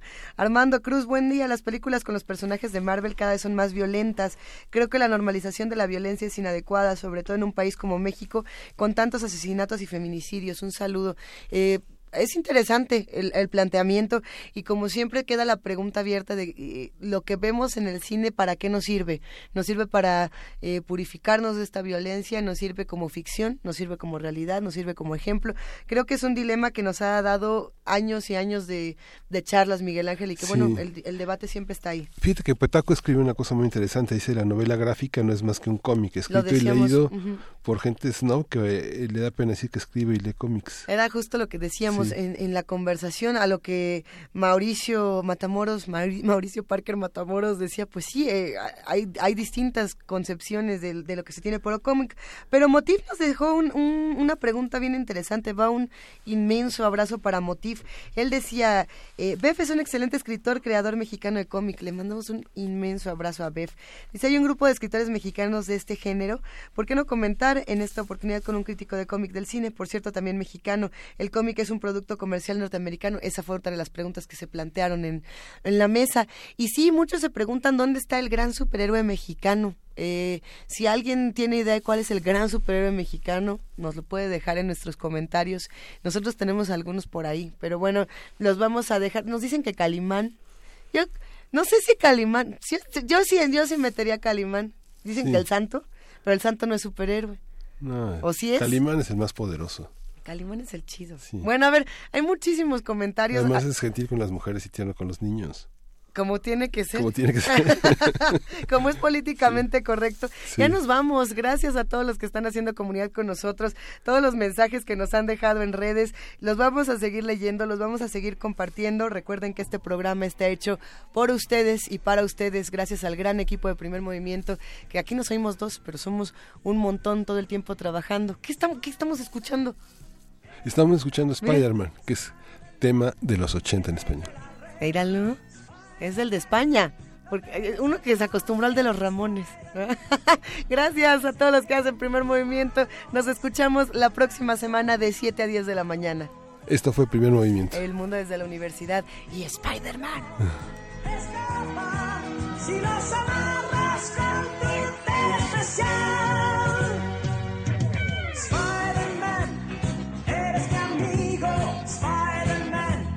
Sabes luchar. Spider-Man,